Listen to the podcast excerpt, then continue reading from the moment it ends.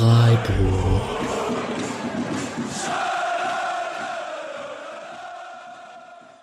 Dann hallo und herzlich willkommen zur 225. Episode des Sportcast Freiburg. Der Julian hat das Soundkeyboard entdeckt.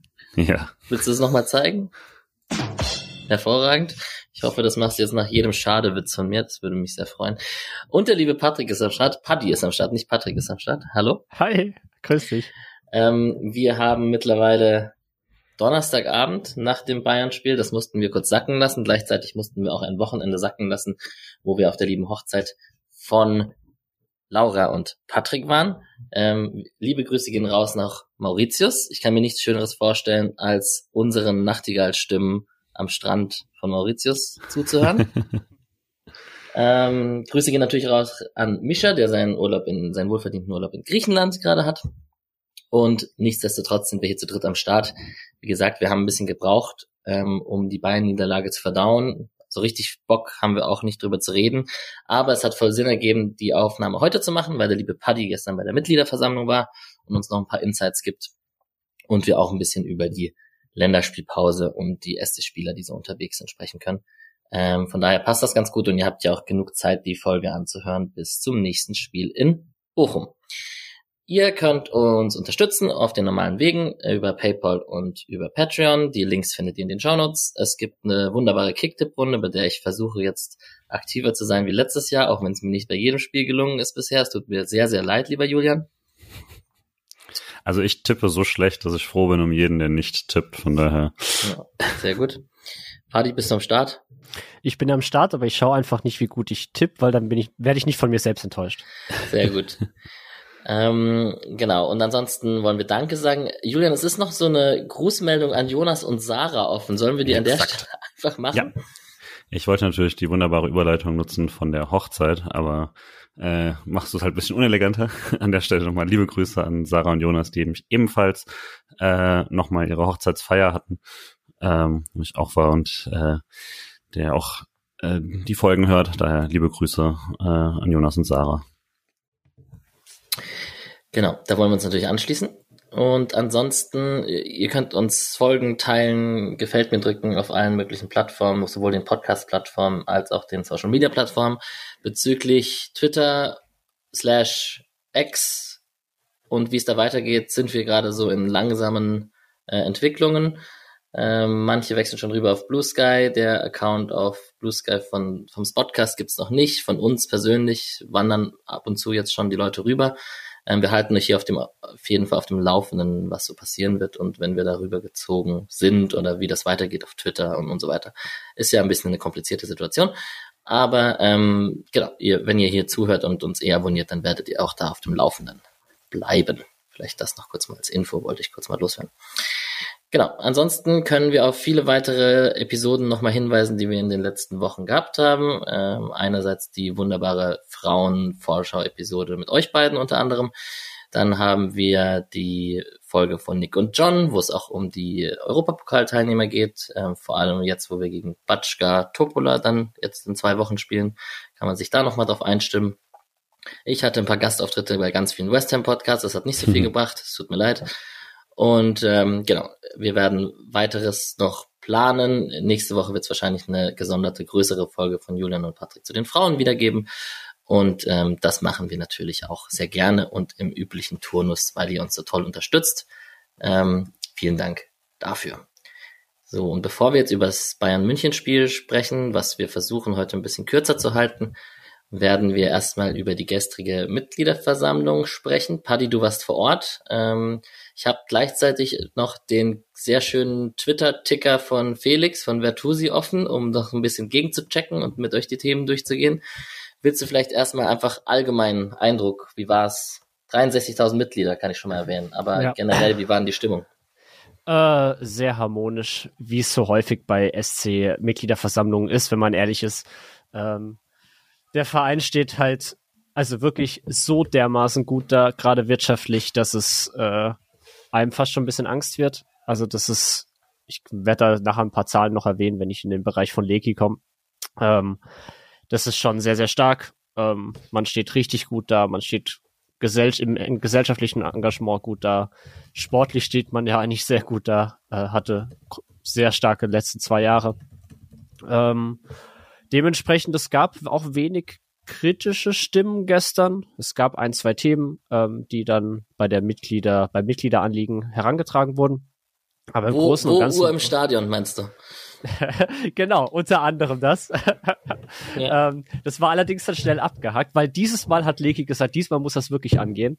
Ich bin mal gespannt, ob das wirklich passiert oder man das nächstes Jahr wieder ansprechen muss, weil mittlerweile ist es fast schon Running Gag auf der Mitgliederversammlung, dass irgendjemand fragt, äh, dass es keine Stadionuhr und keine analoge Uhr gibt im Stadion. Ähm, ja, also man, man kann nicht viel kritisieren, was so die Entwicklung des Vereins angeht, was ja eigentlich jetzt auch nichts Schlechtes ist. Ich glaube, wir wollen, wir sind alle froh, wenn wir wenig zu kritisieren haben.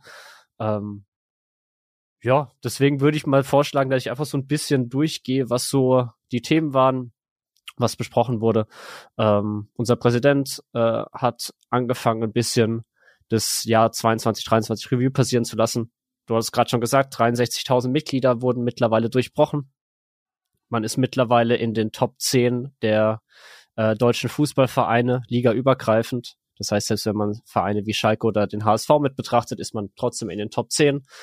Wenn man nur die Bundesliga betrachtet, ist man siebter, was die Mitgliederstärke angeht. Ähm, das ist schon sehr, sehr erstaunlich. Die ähm, Grafik muss man sich erstmal auf der Zunge zergehen lassen. Quasi. Ja, also die, es, es wurden ein, zwei Grafiken gezeigt. Äh, das ist schon, das ist einfach krass. Also man, man kann jetzt vielleicht auch ein bisschen sagen, viele wurden nicht unbedingt Mitglied, um ja Teil vom Verein zu werden, vom aktiven Vereinsleben, sondern vor allem die Möglichkeiten, überhaupt an Tickets zu kommen, äh, ist Mitglied zu sein das einzige, die einzige Möglichkeit mittlerweile. Aber trotz allem, ich glaube, daran besteht kein Zweifel. Es ist halt krass, dass der SC eine riesige Entwicklung gerade seit dem Pokalfinale durchgemacht hat, was die Aufmerksamkeit angeht und was auch das, ja, einfach das sehr, sehr großen Zuspruch äh, bekommt. Und das ist ganz stark zu sehen. Ähm, er hat dann so ein bisschen die Formate erwähnt, die so gerade seit den letzten ein, zwei Mitgliederversammlungen gestartet sind, die Mitgliederforen, ähm, die es jetzt mittlerweile gibt, die Themen, die dort abgearbeitet wurde, ähm, hat das ähm, Konzept gegen sexualisierte Gewalt im Stadion, Fuchsbau, nochmal vorgestellt, hat ein bisschen darüber gesagt, dass man jetzt die Nachhaltigkeitsanalyse äh, hat, die ist, glaube ich, jetzt auch auf der Webseite runterladbar gibt. Ich glaube, du hattest die vorhin auch mal in die Gruppe geschickt. Ähm, da gibt's jetzt den ersten Nachhaltigkeitsbericht ähm, vom SC. Ähm, du hast, glaube ich, reingeschaut. Ich habe noch nicht reingeschaut. Ähm, ja, sind 120 Seiten oder so PDF. Ähm, erstmal fand ich es grafisch schön aufbearbeitet, aber ich, es ist auch inhaltlich sehr gut gemacht. Ich fand Licky und äh, Saya beim Fotoshooting, Foto, Fotoshooting fand ich ein bisschen äh, lustig anzusehen. Aber ähm, nein, inhaltlich voll gut, ähm, Konzepte klar dargestellt, cooles Paper. Merkt man schon auch einfach eine Entwicklung zu den letzten Jahren, dass da so ein krasses Sheet aufbearbeitet wird. Da sind schon auch mehrere Menschen am Werkeln. Ja, also es wurde gestern in gedruckter Form dann noch verteilt nach der Mitgliederversammlung. Äh, ich habe es hier da liegen, ist ein schöner, schöner Batzen, äh, ein schöner Schmöker, den man mal durchschauen kann. Aber ich habe jetzt selbst noch nicht besonders viel reingeschaut.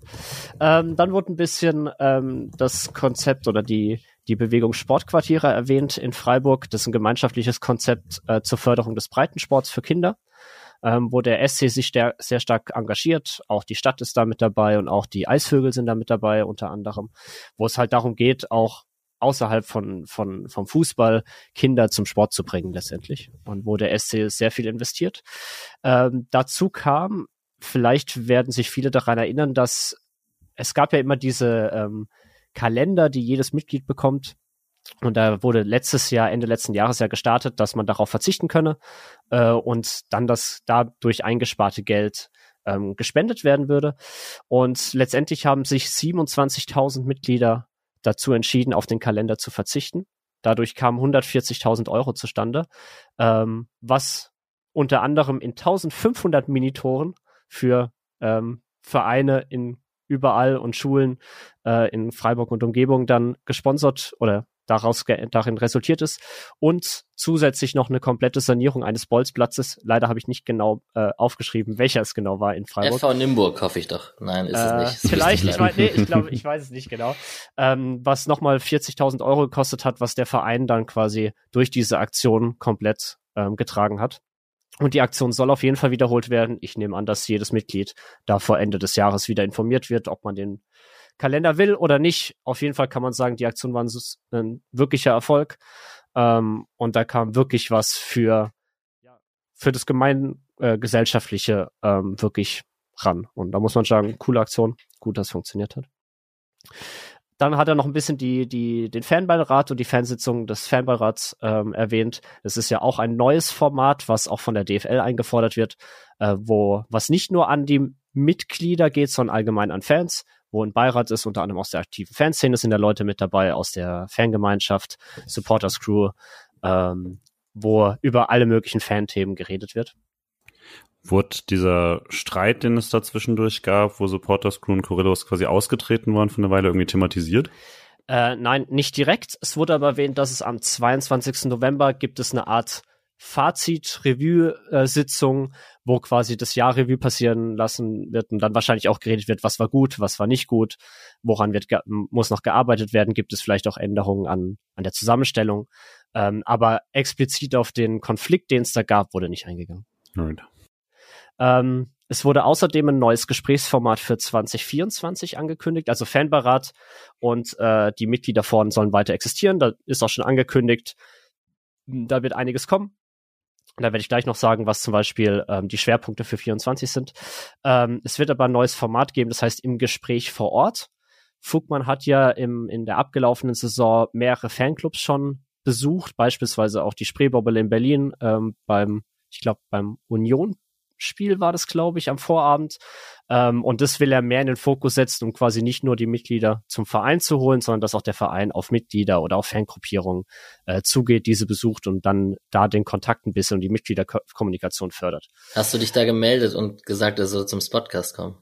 Nee, habe ich nicht, habe ich nicht. Das, ja. äh, shame on me. Das war ja auch äh, noch keine Redebeitragszeit hättest, zu der Zeit. Hättest ihm wie auf der Hochzeit einen Sticker auf dem Rücken kleben können, ohne dass er es gemerkt ja. hat. Ja. ja. ich hätte vielleicht meinen Redebeitrag dann doch lieber für Werbung für den Podcast verwenden sollen, weil äh, nämlich auch äh, der der neue SC-Podcast erwähnt wurde als neues Teil der Öffentlichkeitsarbeit des SC. Das lasse ich jetzt mal unkommentiert und wir nehmen es mal zur Kenntnis. Jetzt kann, ähm, jetzt kann Julian seinen Soundboard auspacken und dann kommt es sehr ironisch. Ne? Nein. Okay. Ja. ähm, ansonsten ganz kurz noch die Schwerpunkte im Fanbeirat ähm, 2024 sind vor allem die Weiterentwicklung ähm, des Fanbeirats, äh, die neuen Formate, natürlich Förderung Breitensport, Nachhaltigkeit ähm, ist ein wahnsinnig großer Fokus und mittlerweile, so viel kann man vorwegnehmen, hat auch der SC ein gewisses Kapital, was er auch einfach in, da rein stecken kann in das Ge Gesamtgesellschaftliche.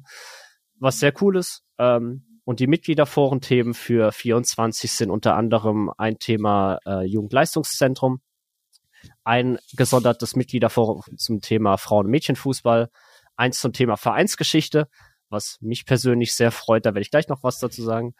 Ähm, dann noch auch ein eigenes Thema zum Nachhaltigkeitsupdate, ähm, und Nachhaltigkeitsanalyse dann, was da jetzt alles drauf kommen wird. Und die, das letzte Mitgliederforum Ende des Jahres wird sich dann um den SCF in der NS-Zeit richten. Da läuft ja aktuell eine Studie, äh, unter anderem ähm, federführend von SC-Seite von Uwe Schellinger ähm, und vom Archiv, wo eben aktuell eine, eine Forschung startet und eine Studie start, gestartet ist ähm, oder läuft, wie der SC und auch äh, die Mitglieder damals in der Zeit des Nationalsozialismus, Nationalsozialismus agierten.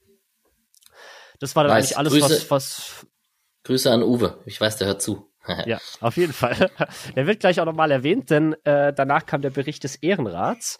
Und der Ehrenrat kann man kurz äh, zusammenfassen, der findet Fanbeirat und Mitglieder von top. Ähm, die sind total begeistert, dass da Mitgliederkommunikation einfach entsteht ähm, und Kanäle geschaffen werden, wo Mitglieder mit dem Verein in Austausch kommen. Ähm, er freut sich sehr darüber, dass diese Woche Montag die Museumsecke äh, gestartet ist.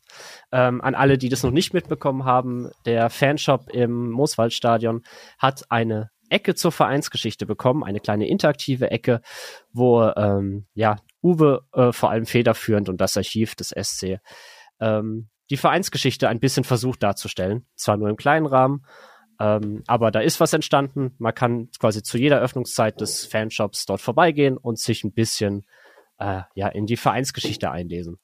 Gute Aktion, coole, cool, dass es jetzt endlich offen ist, dass da ein bisschen was vorangetrieben ist, dass es auch was im Stadion gibt, wo man das ein bisschen anschauen kann. Da gab es ein explizites Lob äh, für Uwe, ähm, dem wir uns, glaube ich, alle anschließen können. Ähm, und auch unser Voll. Arbeitskreis wurde erwähnt. Wenn ihr nicht wisst, was für ein Arbeitskreis, ähm, es gibt einen Arbeitskreis Vereinsgeschichte ähm, in dem ich unter anderem aktiv bin und der von Uwe Schellinger geleitet wird. Äh, wir sind eine kleine Gruppe. Ähm, wir forschen da über den SC und die Vergangenheit ein wenig.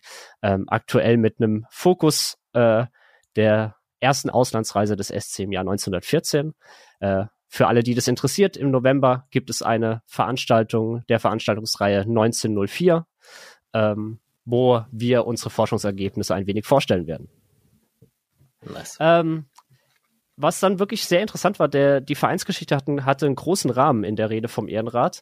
Ähm, die wollen, dass die Vereinsgeschichte zentraler und sichtbarer wird. Ähm, und das ist, und es wird, die Idee steht im Raum, ein Konzept zu erarbeiten für ein Fanhaus, ähm, der nicht nur als Begegnungsort für Fans und Mitglieder des SC agieren soll, sondern auch als Ort, um Vereinsgeschichte darzustellen und erleben zu können.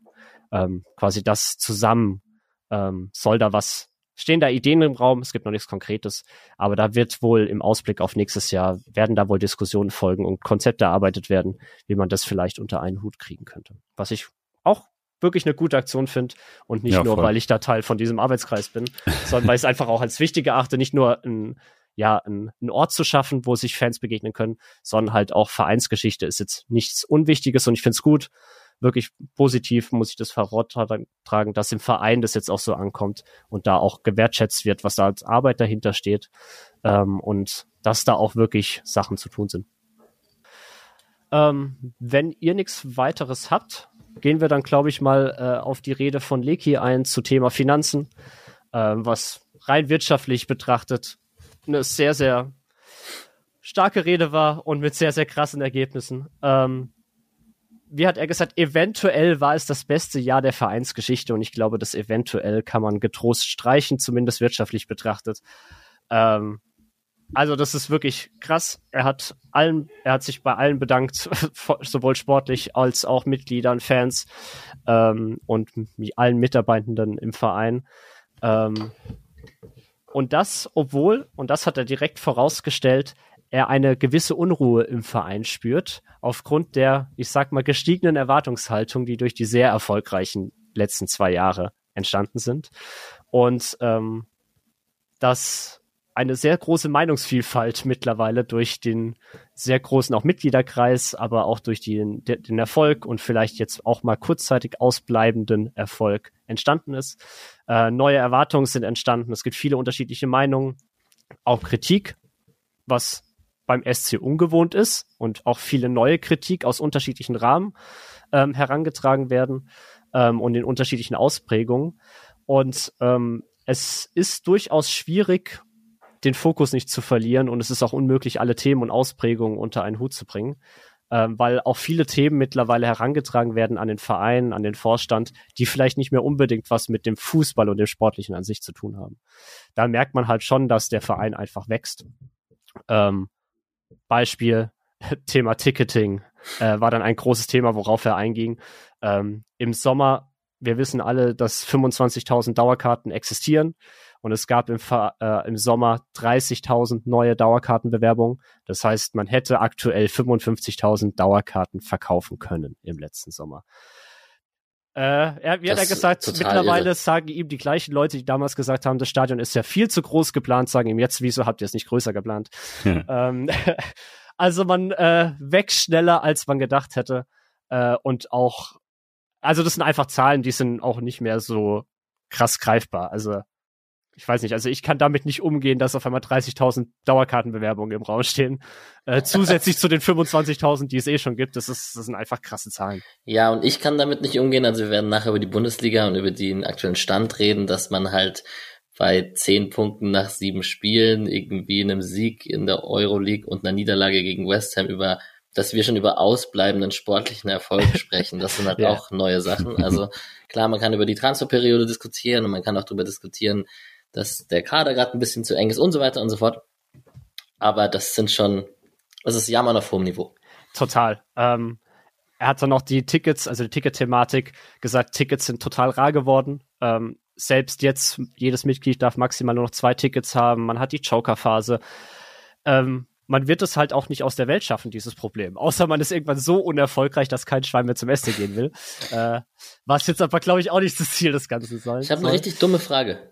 Ist das Stadion, also ich glaube, also ich finde das Stadion gut so von der Größe, aber ist das so gebaut, dass man es ausbauen könnte? Nee, ich glaube, es ist nee. nicht erweiterbar. Okay. Also vielleicht könnte man einfach sagen, man, man, man Amateure, Idioten. man könnte auch einfach alle Sitzschalen ausbauen und einfach direkt ein komplettes Stehplatzstadion draus yeah. machen. Dann hat man nur das die Haupttribüne mit ihren zu aller alte Försterei und drei, drei Stehplatztribünen. Ähm, ja.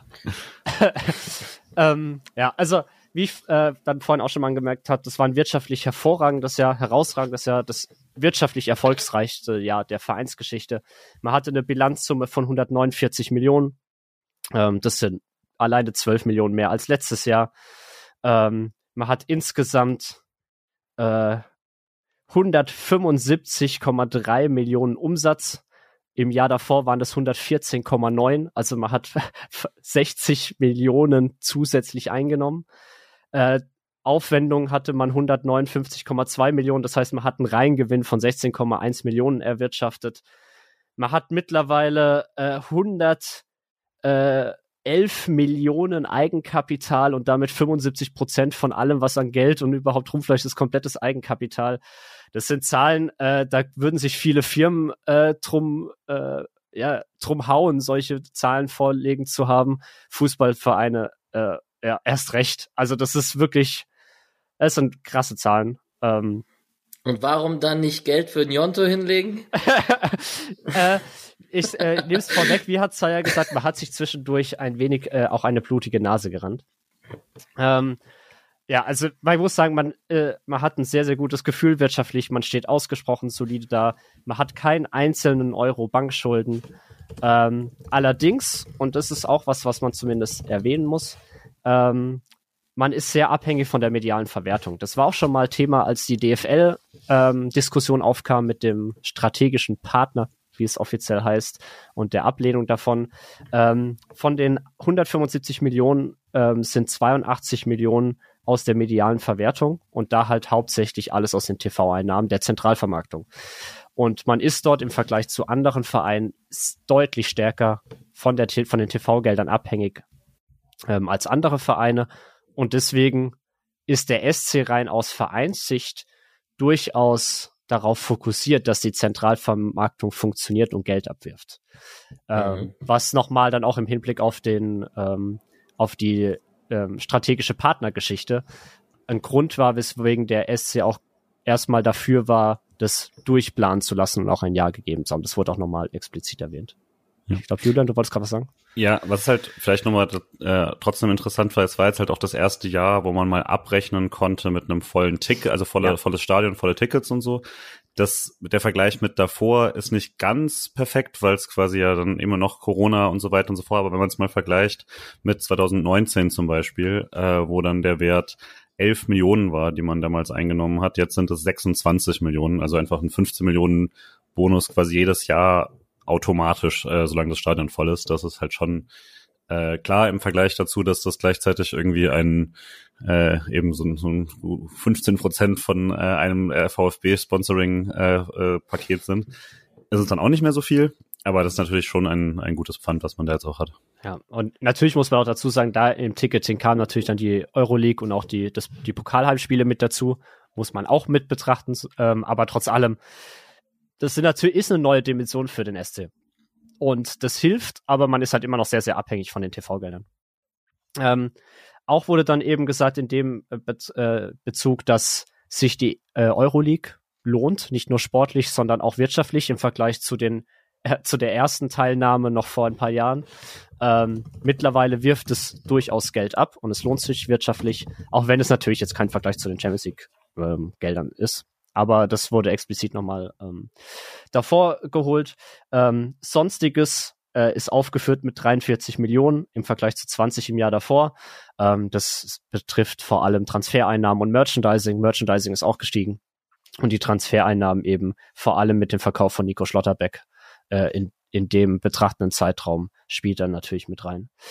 Ähm, ja, ansonsten ähm, der Weg, oder sie wollen den Weg nicht ändern. Ähm, stetiges, gesundes Wachstum. Man hat eine saustarke Grundlage sich erarbeitet, darauf aufzubauen, den sportlichen Erfolg zu optimieren. Ähm, ich fand ein Zitat ganz nett. Äh, da hat Leki gesagt, wir versuchen uns in Gesprächen immer kleiner zu machen, als wir sind. Das funktioniert aber immer weniger, äh, weil mittlerweile kommt dann halt auch in Verhandlungen beispielsweise mit anderen Teams äh, ja, man ist nicht mehr der kleine SC Freiburg in der Außenwahrnehmung, wie man es noch vor ein paar Jahren war.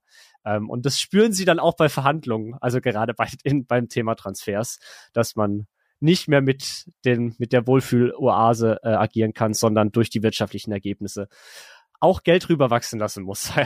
so heißt es wahrscheinlich implizit. Ähm, ich fände das voll spannend, was das für Gehaltsverhandlungen auch bedeutet mit den Spielern. Also nicht nur jetzt Transfers, sondern auch Gehaltsgefüge, neue Spieler, etablierte Spieler. Ja, das ist halt, ich glaube, das ist dann halt ganz wichtig, dass das, was ich gefühlt den ganzen Abend, wie auch seit Jahren gepredigt wird, das, das, was man ist, trotzdem nicht aus den Augen zu verlieren, gesund zu wachsen und den Weg auch mitzugehen, äh, aber es halt jetzt nicht so zu machen, dass man sich komplett in irgendwelche Experimente wagt, Geld raushaut und dann durch Union Berlin. Und dann durch ausbleibenden Sp äh, sportlichen Erfolg Union Berlin ähm, vielleicht dann doch nicht mehr so gut dasteht. Ähm, so viel Genugtuung. ja, genau.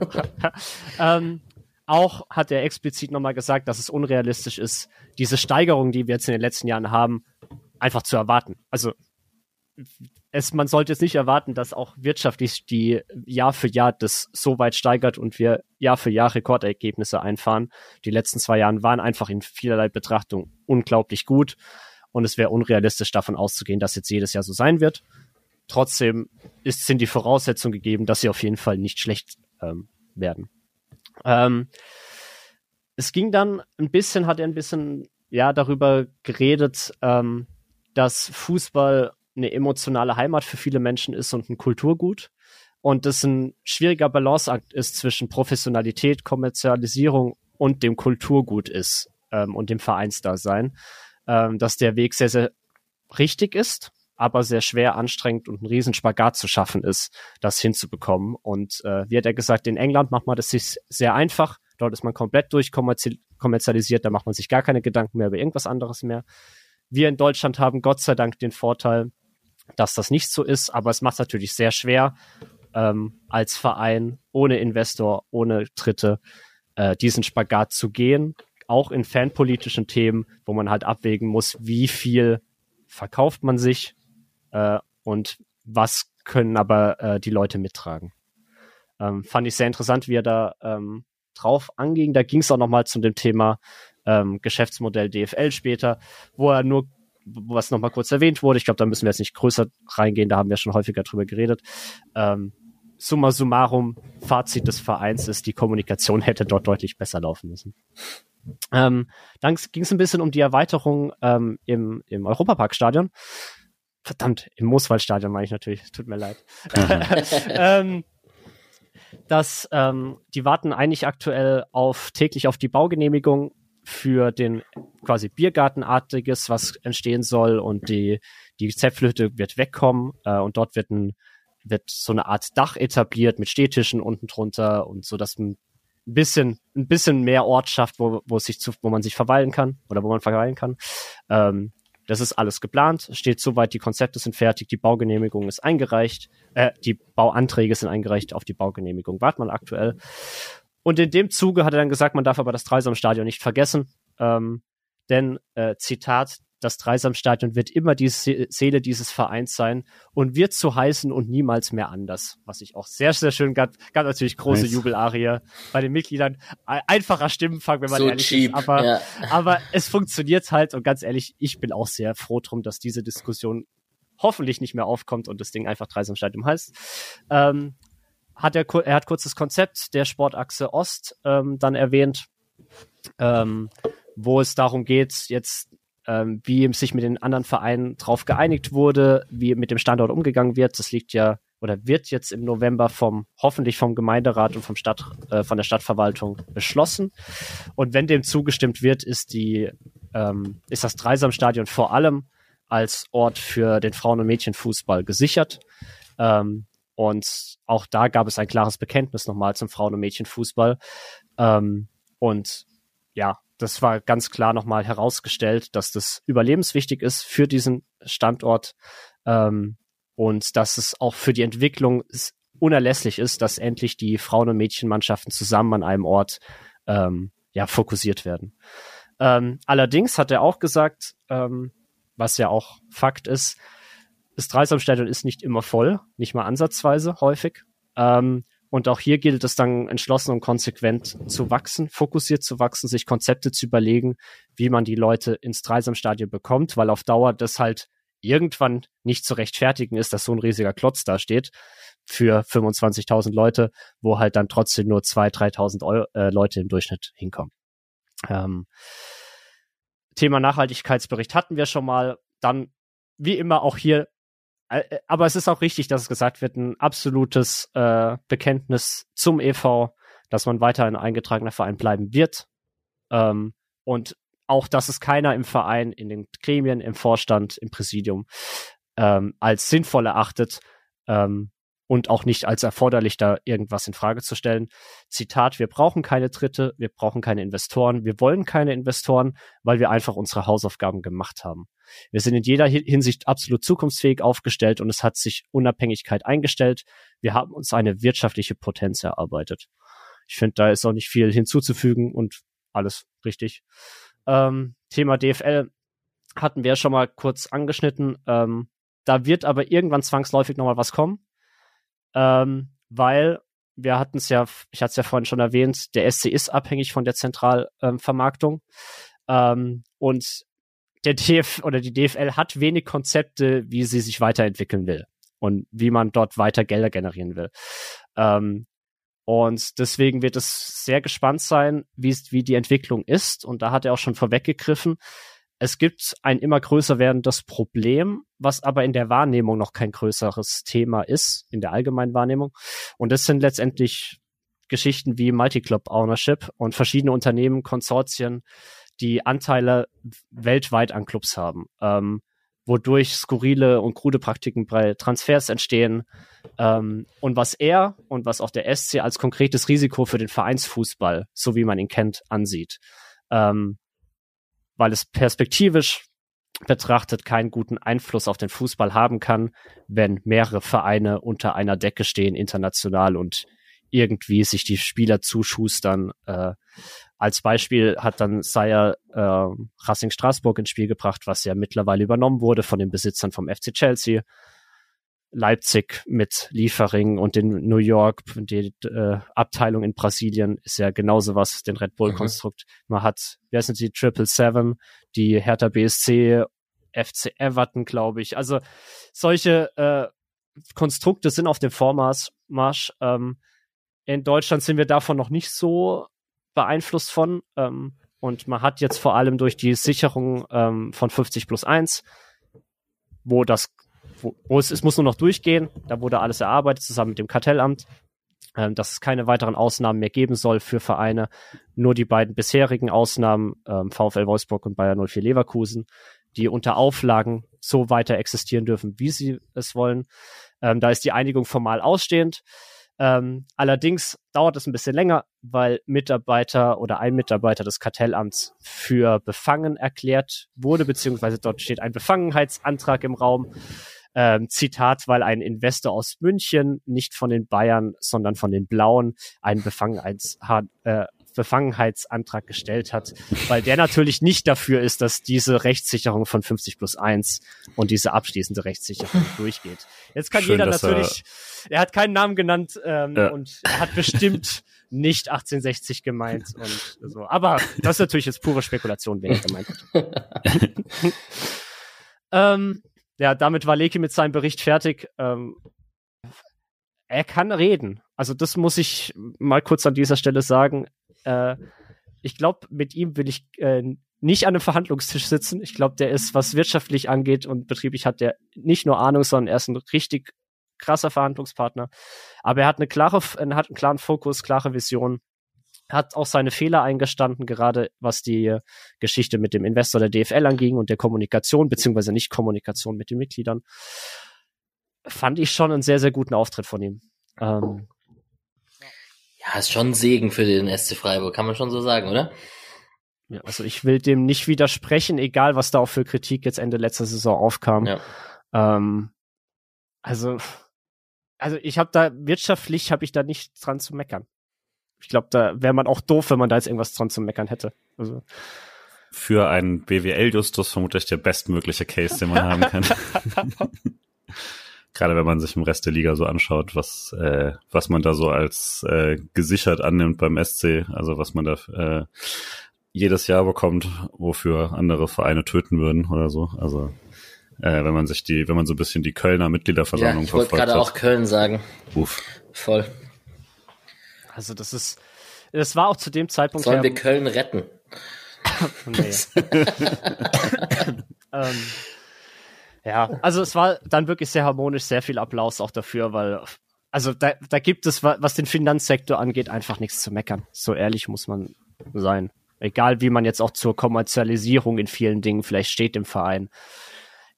Ich glaube, es ist, ich meine, das hat er auch erwähnt, diesen Spagat äh, zu schaffen, der ist sehr schwierig, aber ich glaube, dass wir es trotz der Kommerzialisierung im Verein noch sehr gut hinbekommen.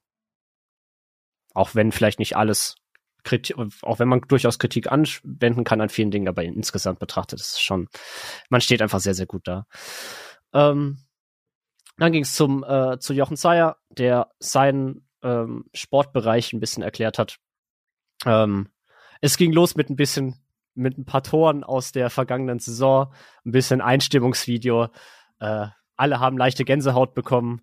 Ähm, vor allem äh, dann hier Thema äh, Chico Höfler in München beispielsweise mit Kommentar von Frank Rischmüller drüber gelegt. Das war wunderbar. Dass da nicht die Leute angefangen haben zu jubeln, äh, das hat nun gefehlt. Also das war einfach gute, gute, ähm, gute Geschichte. Letztendlich ja. die Saison, wir wissen es ja alle, eine der erfolgreichsten der Vereinsgeschichte, was die erste Männermannschaft dort abgeliefert hat. Ähm, kam ein bisschen auf die Transfers zu sprechen in der Saison 22, 23. Zitat, alles ist genauso verlaufen wie gewünscht. Wir haben jeden bekommen, den wir wollten. Also beispielsweise Thema Litzdoan. Ähm, man hat wirklich all das bekommen, was man wollte. Ähm, die Dreifachbelastung ist man ultra gut angegangen. Die Konstanz war außergewöhnlich. Ähm, und dass man, er ist sehr stolz darauf, dass, äh, Zitat, äh, wir haben als Sportclub trotz des Ausscheidens gegen Juventus Turin uns auf europäischer Bühne sehr gut verkauft. Und ich finde, da ist auch wenig hinzuzufügen. Die Pokalsaison, hat er gesagt, war vor allem ein, ein, Zeugnis der Willenskraft der Mannschaft, weil man einfach nie vor der 83. Minute in Führung war. Ähm, und ja, ähm, bis auf das Spiel gegen Leipzig, wo man dann halt auch zu Recht ausgeschieden ist. Aber trotzdem, auch da Pokal, auch eine tolle Saison, Liga sowieso. Sportlich gab es dann wenig zu meckern letztes Jahr. Ähm, zur Transferaktivität 23, 24 gab vor allem der Transfer von Kevin Schade Spielräume.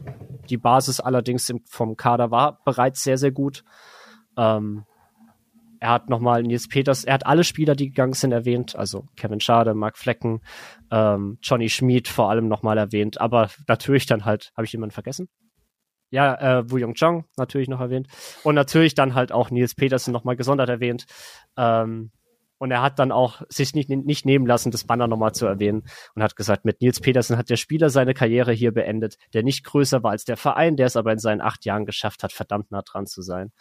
Ähm, und wirklich jeder einzelne Spieler wurde nochmal erwähnt und er freut sich, dass die Kadersubstanz zusammengehalten wurde und äh, sieht das auch als konsequenten Weg an, ähm, der uns erfolgreich gemacht hat, dass man äh, Artu zur Nummer eins gemacht hat und dass man Schmidt, Makengo und Rosenfelder hochgezogen hat und auch Spieler wie Esekbem und Wagner jetzt äh, ausgeliehen hat, um den Spielpraxis in der zweiten Liga zu ähm, ermöglichen. Ähm, und ja, also er hat gesagt, dass nicht alles geklappt hat. Ich habe es ja vorhin schon mal gesagt. Ähm, man hat versucht, mit Spielern in der, in der oberen Kategorie ähm, Kontakt aufzunehmen. Man hatte Kontakt und man hat sich teilweise halt eine blutige Nase geholt, weil man auch teilweise verhandelt hat mit Strukturen und Konstrukte, die schlicht andere Möglichkeiten haben, ähm, wo man dann einfach aus gesundem ähm, wirtschaftlichen Interesse und auch irgendwann sagen musste, so, es geht halt nicht, den Weg kann man nicht mitgehen und dann muss man dann halt sagen, macht man nicht mit. Ähm, ja. Ansonsten, er sieht den Ausbildungsweg der Freiburger Fußballschule als unerlässlich an. Ich glaube, da stimmen wir auch alle zu. Ähm, und hat ein sehr, sehr großes Lob nochmal für die vergangene Saison der U23 übrig gehabt, die ja schlicht und ergreifend bis zum letzten Spieltag ähm, die Möglichkeiten zur Meisterschaft in der dritten Liga hatten. Ähm, allerdings, und da hat er halt auch gesagt, so eine Supersaison hat halt auch immer seinen Preis, weil schlicht und ergreifend fast der komplette Kern der Startelf gewechselt ist. Jetzt im Sommer. Teils aus Altersgründen, aber auch einfach teils, weil die sich für was Besseres empfohlen haben. Ähm, und die U23 war gestern anwesend. Die wurde nochmal besonders mit Applaus gewürdigt und die volle zu äh, Unterstützung zugesichert ähm, für die aktuell sehr harte äh, Saison, die sie haben. Ähm, er hat auch erwähnt, der Abstieg der U19 hat wehgetan.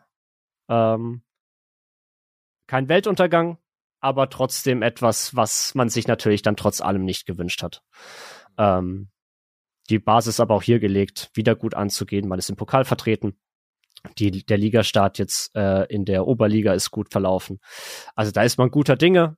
Trotz allem ist man, fand, findet man es schade, dass man da ähm, nicht mehr äh, in der U19-Bundesliga ähm, aktiv ist. Ähm, er unterstützt übrigens, äh, also ist ein großer Befürworter der Änderungen im Jugendbereich mit den Konzepten, die ähm, von DFB bearbeitet wurden. Ähm, und sieht es auf jeden Fall als gutes Konzept an. Das ist auch etwas, das man absolut unterstützen sollte. Ähm, er hat hierbei auch nochmal ähm, Flum, Schuster und Roth ähm, gesonders, gesondert erwähnt, die als Verbindungstrainer zwischen den verschiedenen ähm, U-Mannschaften und dann bis hin zum Profikader aktiv sind ähm, die sehr ähm, wichtig sind für die Entwicklung der jungen Spieler, um die auch zwischen den Altersgruppen zu begleiten äh, und halt aufzubauen in Richtung Profitum. Und dann natürlich ein Schwenk zu äh, dem Frauen- und Mädchenfußball. Auch hier gute, äh, gute Basis und perspektivisch tragfähige Basis geschaffen, vor allem jetzt durch das Dreisamstadion. Und die Zusammenführung ist unerlässlich. Ähm, ein großes Lob für die letzte Saison oder ein, ein Lob für die letzte Saison, ein großes gab es nicht. Es wurde ein gutes Fazit gezogen, kein sehr gutes, wahrscheinlich durch die halt nicht ganz so gute Rückrunde. Ähm, aber trotzdem, vor allem das Pokalfinale wurde hier nochmal hervorgehoben ähm, und hat auch erwähnt, dass wenn jetzt die das Konzept oder die Entscheidung vom Gemeinderat fertig ist, dass das Dreisamstadion die langfristige Lösung ist, wird auch vom Vereinsseite in das Dreisamstadion investiert werden ähm, was auch eine gute Ansage war. Und da, die wollen wir nicht vergessen. Man hat erstmals 500, über 500 Mitglieder im Tennis, äh, in der Tennisabteilung des Vereins, die mittlerweile, ich glaube, 15, 13 oder 15 Mannschaften äh, stellen und dort sehr aktiv sind. Äh, ich glaube, sportlich, ich weiß nicht, habt ihr noch was zu der sportlichen Sache zu sagen? Ich bin ziemlich beeindruckt von deinem, von deiner Zusammenfassung. Das war sehr gut und sehr informativ für alle Zuhörer und Zuhörerinnen. Ja. Es ist noch nicht zu Ende. Ja, ich weiß. Also ich habe das auf Twitter verfolgt, hauptsächlich über deinen und äh, Felix äh, Live Live Tweets und von äh, Don Promillo, HB Laschka, äh, der das ja auch nochmal dr drin hatte und so. Aber es ist schon nochmal irgendwie cooler, wenn man es, äh, wenn man so alles alles nochmal so als Rede quasi recapped hat ist auch irgendwie immer cool, das nochmal, also diese, dass sich doch, das gerade die sportliche Entwicklung nochmal so vor Augen geführt zu bekommen mhm. im Jahr. Not bad. Also deswegen war das, das war dann auch wirklich, deswegen war es auch so harmonisch, weil auch die Berichte waren halt allesamt fast durch die Bank weg positiv. Es gab wenig Negatives zu berichten. Und wenn das Negativste halt quasi ist, dass man mit einer U19 in einer Corona-bedingten Halbserie mit äh, viel zu vielen Absteigern und einer sehr, einem sehr jungen äh, Jahrgang absteigt aus der Bundesliga, oh, dann, dann hat man, glaube ich, viel erreicht. Mhm. Plus den U20-Abstieg der Frauen äh, soll man auch nicht unerwähnt lassen, die in der zweiten Bundesliga waren und dann leider mit drei Punkten zu wenig abgestiegen sind. Aber im, im Großen und Ganzen war das alles ein sehr, sehr positives äh, sportliches Jahr. Ähm, ja, dann hatten wir noch die, äh, den Bericht des Aufsichtsrats.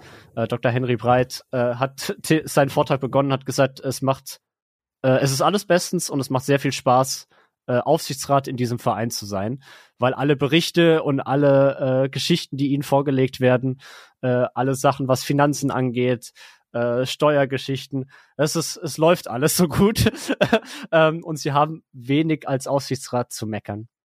Ähm, hat deswegen eigentlich seine ähm, ähm, seinen Vortrag genutzt, um auch ein bisschen persönlich persönliche Worte zu sagen, hat unter anderem erwähnt ähm, die Geschichte, dass ja im Raum stand, als Oliver Lecky ein halbes Jahr Teilgeschäftsführer der DFL war, ob man ihn womöglich verlieren würde, was ja vor allem durch Medien sehr stark herangetragen wurde. Und da hat er gesagt, dass man sich dann sehr frühzeitig mit ihm an einen Tisch gesetzt hat, mit beiden Vorständen und sehr schnell klar war, dass man zusammen weitermachen will und man deswegen auch die Verlängerung bis zum absoluten Maximum, nämlich zum 30.06.2027 verlängert hat hm. und das als absolut richtig ansieht, diesen Weg gemeinsam weiterzugehen. Ähm, ihn freut sehr, dass das Schutzkonzept Fuchsbau endlich aktiv ist und das gestartet ist. Ähm, er hat auch nochmal betont, der EV funktioniert und wir zeigen, dass es funktioniert, ein eingetragener Verein zu sein. Ähm, und wenn wir den Weg weitergehen, dann gibt es daran auch überhaupt keinen Zweifel. Und dann hat er noch ein bisschen, noch ein bisschen persönlicher wurde er, weil er dann den Frauenfußball nochmal in, den, in den Fokus gestellt hat. Ähm, er hat erwähnt, dass er damals von Achim Stocker letztendlich die Aufgabe bekommen hat, den Frauenfußball ein wenig zu, zu managen, beziehungsweise dort der, den zu begleiten. Und es gab damals schlicht keinen Platz im Dreisamstadion für die Frauen. Und was führte dazu, dass die Frauenabteilung nach Sechsau gehen musste. Dort viele Jahre war, Ende der 90er. Dann zu den Sportfreunden Freiburg ging, Eintracht Freiburg, was so, naja, funktioniert hat. Dann hat man jetzt sehr viele Jahre beim Schönberg-Stadion ähm, trainiert.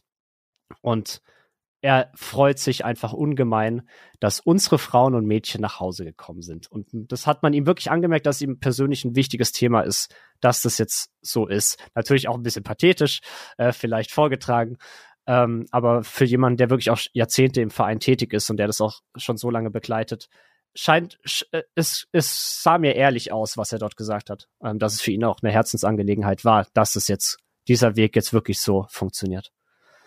Ähm, er lobt das gesellschaftliche Engagement des SC, ähm, was halt vor vielen Jahren rein wirtschaftlich einfach gar nicht möglich gewesen wäre, da auch gesellschaftlich so viel zu unterstützen.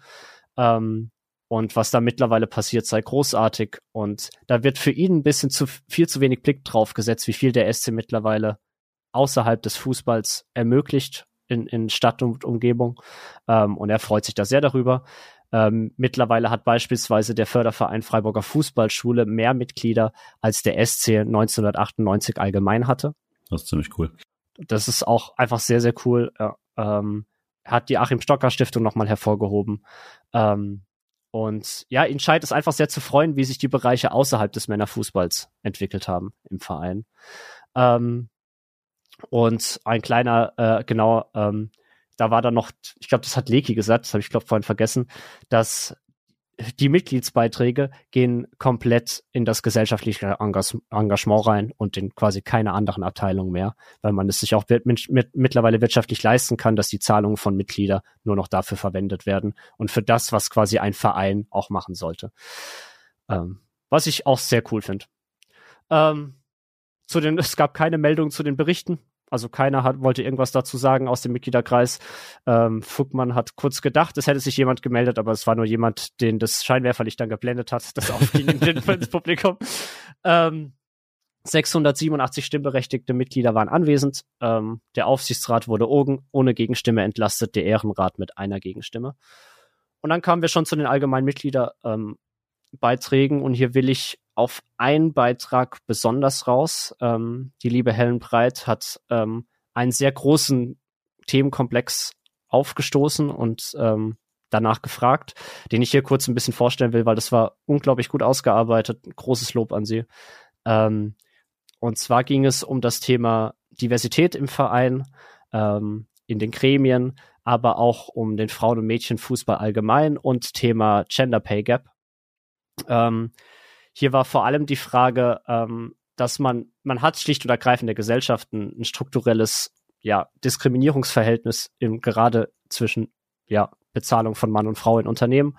Ähm, rein statistisch hatte 2023 verdienen 2023 Frauen bei gleicher Tätigkeit sieben Prozent weniger als Männer. Ähm, und da war halt die Frage in Richtung Verein. Äh, alle Fragen, die sie gestellt hat, wurden im Vorrang der Mitgliederversammlung bereits dem äh, Vorstand und dem Präsidium gegeben. Das heißt, sie hatten ähm, auch Zeit, sich darauf vorzubereiten. Ähm, gibt es einen Gender Pay Gap im Verein oder gab es einen? Äh, welche Maßnahmen wurden ergriffen oder werden ergriffen, ähm, dagegen vorzugehen? Und ähm, falls es halt nichts geben sollte in der Hinsicht, keine Konzepte, keine Strukturen, würden sie, würde sie sich halt wünschen, dass da überhaupt etwas passiert. Dazu war die Antwort von, von Oliver Lecky, dass man vor allem im letzten halben Jahr das komplette Personalwesen des SCs umgestellt hat beziehungsweise gesagt, man hat jetzt ein Personalwesen. Bis vor einem halben Jahr hat die Buchhaltung die, das komplette Personal äh, im Jesus Verein gemanagt. äh, auch hier Thema, man wächst schneller als, äh, als die Strukturen dahinter.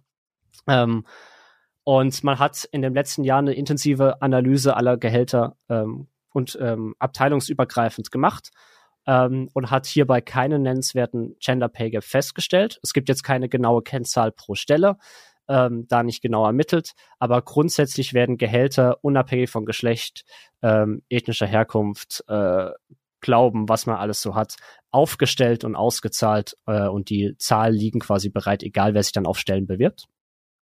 Ähm, dann gab es das Thema Diversität im Verein und Gremien allgemein. Ähm, wie sieht's aus? äh, was Geschlechterdiversität äh, angeht im Verein, also was das, Perso äh, das Personal angeht. Äh, welche Wa Maßnahmen wurden auch hier ähm, in den letzten zwei Jahren getroffen? Welche Maßnahmen sind geplant? Und wie die Aufschlüsselung in den Gremien sei. Ähm, hier hat Leki ähm, gesagt, dass ein starkes Ungleichgewicht in der Diversität vorliegt. Äh, ganz grob gesagt hat man ähm, 70 Prozent der, An äh, der Angestellten sind Männer, 30 Prozent sind, äh, sind Frauen. Ähm, die Tendenz ist sinkend, ähm, was die Männerquote angeht.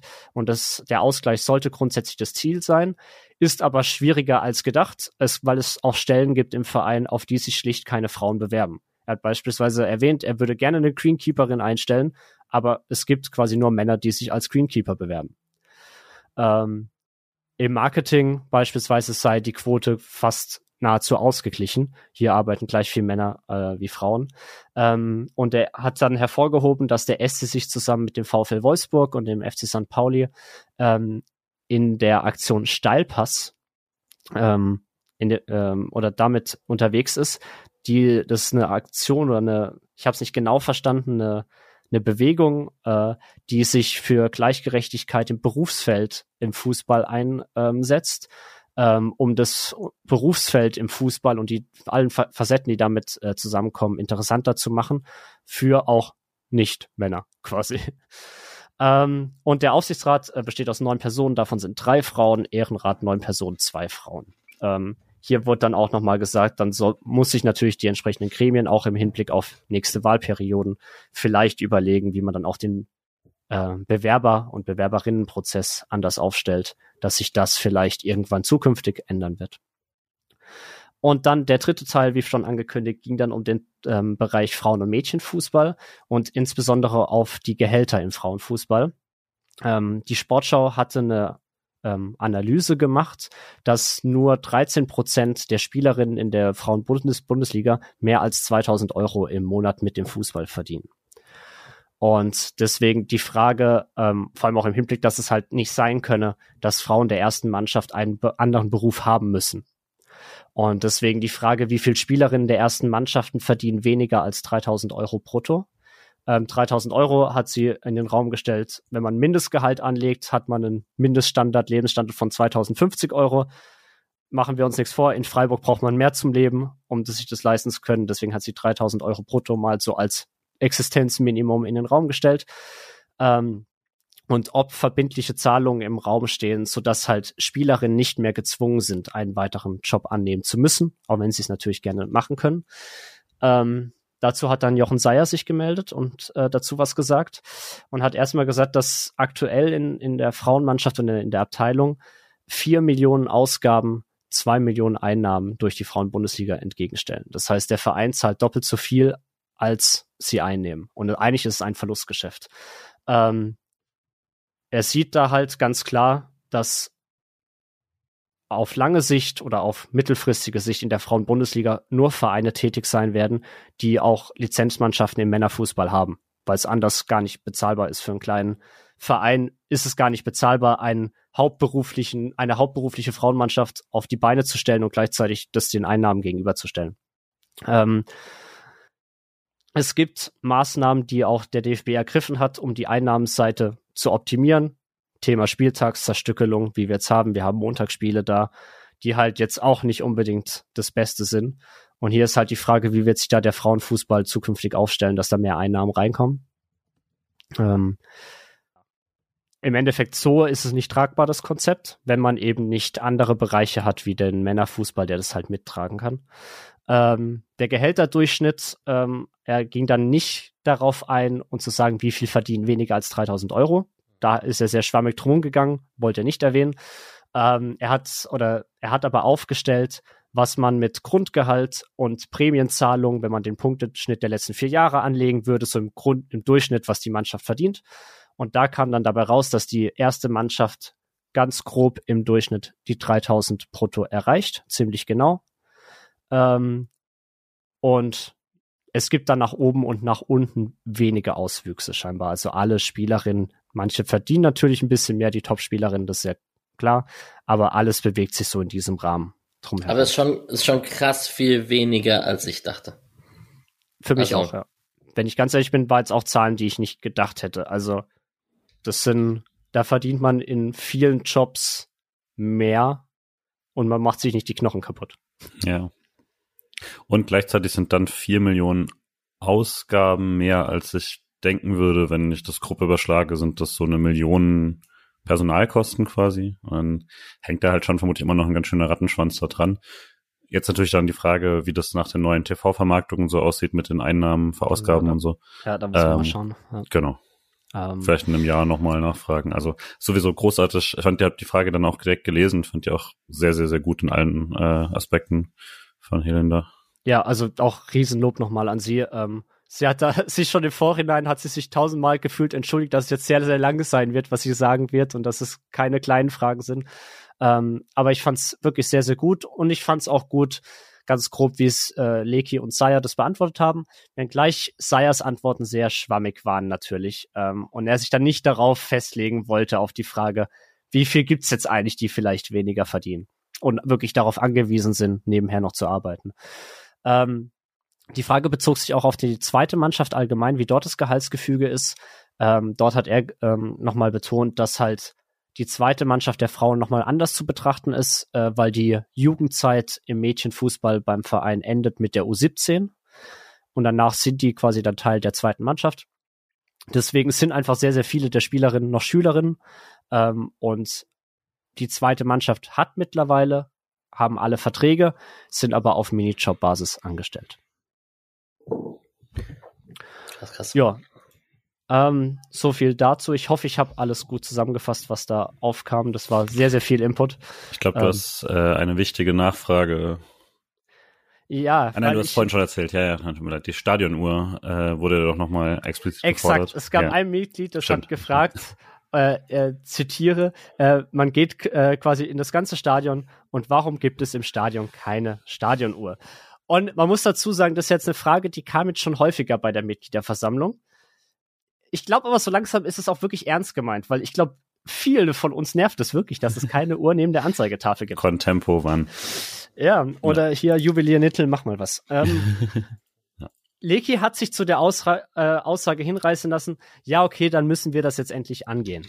Mit einem Lachen aber ich hoffe, dass es jetzt wirklich mal angegangen wird, weil ich finde es ich wirklich nicht unwichtig. Für mich ist es wirklich ein wichtiges Merkmal eines Stadions, dass da irgendwo eine, eine Uhr hängt. ähm, ja, genau. Ähm, es gab dann noch ein, zwei kleine Themen. Zum Beispiel eine Frau ähm, hat darüber gesprochen, dass ihr Mann ähm, eine Behinderung hat und sie den Verein angeschrieben hat bezüglich eines Parkplatzes. Ähm, und da hat der Verein wohl sehr abweisend reagiert und hat gesagt, ja, wir brauchen äh, dann den Behindertenausweis, den er aber nicht haben kann, weil die Stadt ihm keinen ausstellt. äh, aus, äh, weil er zwischendurch doch noch mobil genug sei. Also da gibt's wohl irgendwie hier deutsche Bürokratie. Ähm, hat sie halt vorgetragen, dass sie es halt auch sehr schade fand, wie sie halt dort quasi abgelehnt wurde. Ähm, da hat sich dann der Herr Fugmann eingeschaltet und hat gesagt, ja, äh, sie soll sich bitte nach der Veranstaltung nochmal melden, das kriegt man geregelt. Ähm, dann habe ich eine Frage gestellt, äh, die wann ich zumindest hier ganz kurz Freiburg. Und genau, ich habe gesagt, äh, was soll die Scheiße? Herr Leki, wann, wann Mitgliederversammlungspodcast Freiburg? Ja. Nee, ähm, ich habe gefragt, ähm, A, ich habe zwei Fragen gestellt. Die erste Frage, warum macht man Mitgliederversammlungen einfach immer unter der Woche? Ähm, das ist halt für viele Leute außerhalb von Freiburg ein sehr, sehr schwieriger Termin. Und ähm, wieso überlegt man sich nicht mal eine digitale Begleitung, beispielsweise einen Livestream anzubieten, dass eben Leute, die nicht in Freiburg wohnen, Mhm. Teil der Präsenzveranstaltung sein können. Ähm, Das geht Weil wir wirklich schlicht überhaupt nicht in mein Hirn rein. wir haben mittlerweile 63.000 Mitglieder und letztendlich kann nur ein Bruchteil, hat überhaupt die Möglichkeit, Teil des wichtigsten Organs, und das ist halt die Mitgliederversammlung, ist das wichtigste Organ für Mitglieder in einem Verein, äh, dort teilhaben zu können. Und da hat mich dann die Antwort durchaus ein bisschen enttäuscht, ähm, weil letztendlich, also einmal Thema Terminierung, da wurde ganz grob gesagt, die Terminierung ist okay, am Wochenende ist auch nicht viel besser. Ähm, es macht wenig Unterschied. ja, ich glaube, äh, recht machen wird man es nie jedem. Ähm, ich finde da die Idee, die der erste FC Nürnberg mittlerweile macht, die machen das einfach jedes Jahr im Wechsel. In einem Jahr am Wochenende, im nächsten Jahr unter der Woche.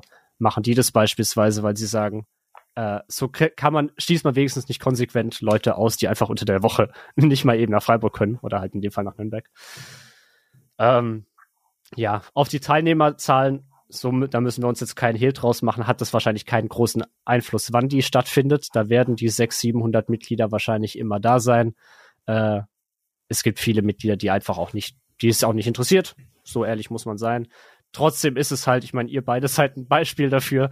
Ihr wohnt halt nicht in Freiburg und ihr könnt mal nicht eben an einem Mittwochabend mal eben nach Freiburg chatten. Das ist halt, es ist unmöglich. Und dann seid ihr schlicht von vorne weg ausgeschlossen, Teil daran zu nehmen. Und das ist halt, Ja, es ist halt auch gerade so, also in Freiburg ist es ja eh immer so und beim SC nicht anders, dass äh, man so eine extreme Bevorzugung des Status quo eh schon hat. Also das machen wir schon immer so, ist, ist so ein bisschen äh, Motto bei vielem gewesen und jetzt kann man dann viel darüber sprechen, was man alles umwirft gerade und was man alles jetzt neu auf den Prüfstand stellt oder so. Aber es wirkt ja in allem so, dass der Verein immer noch sehr gegen sich selbst kämpft bei sowas und immer das quasi, wir wollen nicht zu schnell wachsen, bisschen auch vor sich herschiebt, als dass wir wollen da keine Veränderungen vornehmen an Sachen, die äh, vielleicht noch nie so richtig klug waren oder mittlerweile einfach nicht mehr zeitgemäß sind. Und was man halt sagen muss, also eine Veranstaltung unter der Woche ist natürlich leichter für eine Altersgruppe, die zum Beispiel nicht mehr arbeiten muss. Ähm, aber wenn man gerade äh, jüngere Leute damit reinnehmen möchte oder so, ist es natürlich schwierig. Dann gerade das noch, klar muss das relativ früh ansetzen, weil das halt eine Weile geht oder so. Ist halt nicht wie bei Köln, die da bis um ein Uhr nachts sitzen müssen und so. Aber ähm, eben, also dann, dann würde ich doch auch sagen, dass man da schon sehr, sehr fast schon bewusst eine Gruppe ausschließt und wenn es nicht bewusst ist, dann auf jeden Fall faktisch äh, und halt zumindest, wenn man über den EV immer redet und das immer so, wir wollen ein EV bleiben und sowas, sind das ja auch Sachen, wo man es dann auch mal leben muss. Jetzt war ich auch nicht da, ich dachte mir das vorhin auch schon mal, wenn man sowas wie zum Beispiel das Schutzkonzept und so anspricht als wichtige Sachen, sind das ja alle Sachen, die schon seit Jahren von Mitgliedern reingetragen wurden eigentlich und immer wieder auch verschoben und dann ein bisschen hingehalten wurden und so. Und da bringt man sich einfach selbst um sehr, sehr viel Potenzial, was in so einem Verein steckt und äh, was man besser machen kann. Ja, also eben, und dann gerade halt zum Thema hier digitale Beteiligung. Ähm, es wurde halt wirklich konsequent ähm, ausgeschlossen quasi von Leki. Hm. Ähm, und zwar, weil man ganz gesagt hat, die Mitgliederversammlung ist eine klare Präsenzveranstaltung. Ich glaube, da gibt es auch erstmal wenig zu rütteln. Das stellt ja keiner in Frage. Ähm, und da gibt es natürlich auch Dinge zu beachten, wenn man mal jetzt darüber nachdenkt, wie will man dort Rede und Stimmrecht zum Beispiel abbilden. Ich glaube, äh, äh, Abstimmungen werden aktuell durch die Satzung digital noch gar nicht abgedeckt. Das heißt, da gibt es sowieso, gäbe es Baustellen. Aber äh, dann zu sagen, ja, äh, man hat ja ein Einleitungsschreiben bei der Einladung, wo schon recht viel steht, was so in dem abgelaufenen Jahr passiert ist. Oder man hat eine Begleitung durch Presse und Medien der Mitgliederveranstaltung. finde ich dann halt schon nicht gut genug, weil beispielsweise den kompletten Beitrag von Helen und die Antworten, die dort waren, die konnte ich jetzt heute noch in keiner Zeitung lesen. Mhm. Also auch nicht in der Badischen Zeitung und auch nicht in, einem, in der Newsmeldung vom, vom Verein. Das heißt, eigentlich so ein wichtiges Mitgliederanliegen und ein großer Themenpunkt, der aufgemacht wurde und der sehr, sehr interessant war, den wird der Großteil der Mitgliedschaft, wenn man jetzt hier nicht Spotcast hört ich oder wollte gerade sagen, Foren wie gut, schaut, dass es den Spotcast Freiburg gibt. Wird man den halt schlicht nicht mitbekommen. Und das ist halt, finde ich, sehr, sehr schade, ähm, dass man dann halt auch sagt, ja, Livestream oder so sehen sie nicht. Ähm, zumindest eine passive Möglichkeit für Mitglieder, die halt eben nicht zu einer Mitgliederversammlung als Präsenz da sein können. Aus vielen Gründen, beruflich, privat, gesundheitlich vielleicht sogar, denen halt zumindest die Möglichkeit zu geben, sich das anzuschauen und anzuhören, fände ich schon im mittlerweile, was haben wir, 2023. Also das könnte man zumindest mal in Erwägung ziehen. Ähm, vielleicht hat dann hat mich auch Leki ein bisschen falsch verstanden, hat gedacht, ich will hier die Präsenzmitgliederversammlung komplett umstellen auf eine Digitalmitgliederversammlung. Äh, ich habe auch vorher noch mal eine E-Mail geschrieben, äh, noch mal ein bisschen mehr ausgearbeitet, was meine Intention dahinter war bei beiden Fragen. Ich bin mal gespannt, ob da noch Antworten kommen. Ähm, ja, weil so ein Kategor kategorisch auszuschließen fand ich schade und ich fand auch die Reaktion dann sehr interessant, dass ich sag mal aus dem hinteren Bereich, wo auch viele aktive Fans äh, waren, wo viele junge Leute gehockt sind, kam viel Applaus für die Frage, die ich gestellt habe. Und die Zustimmung über das sehr präsenzmäßige kam aus dem vorderen, ich sag mal, eher älteren Bereich der Mitgliedschaft. Ähm, spricht ein bisschen zu dem, was du gerade schon angeklungen äh, hast, Julian. Ja, ich glaube, es gab dann noch eine Riesendiskussion zum Thema Pyrotechnik, wie gefühlt bei jeder Mitgliederversammlung und wie schlimm sich doch die Fans in Turin äh, verhalten haben oder wie schlimm es doch war in Nantes mit den, mit den Pyroaktionen ähm, oder beim Pokalfinale. Und ich glaube, da wird man es nie allen recht machen. Ich habe da eine sehr eindeutige Meinung. Ich bin ja eher befür auf der Befürworterseite. Und es ging halt darum, da konsequent dagegen vorzugehen, dass sowas nicht passiert. Ähm, hier ist dann Fugmann ein bisschen geschwommen bei der Antwort und hat gesagt, na ja, man muss auch aus dem anderen Blickwinkel sehen. Würde man da komplett auf Eskalationskurs gehen, wird es auch genau das, es wird eskalieren, äh, sei es jetzt bei Kontrollen oder sonst was. Und die Leute, die Pyrotechnik ins Stadion bringen wollen, kriegen das sowieso ins Stadion. Das wird man nie verhindern können, ähm, nie komplett. Ja, ich glaube, äh, da es wurde ein bisschen länger diskutiert. Äh, ich habe dann ein bisschen abgeschalten, weil ein bisschen die Diskussion, was das angeht, immer ein bisschen. Wer, äh, man, da treffen halt Extreme aufeinander.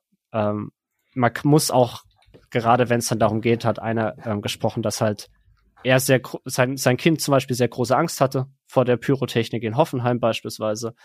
Ähm, solche Dinge muss man ernst nehmen und das kann man dann auch verstehen. Muss man muss man ernst nehmen und das auch okay finden. Aber da wird man keine große Lösung finden, glaube ich.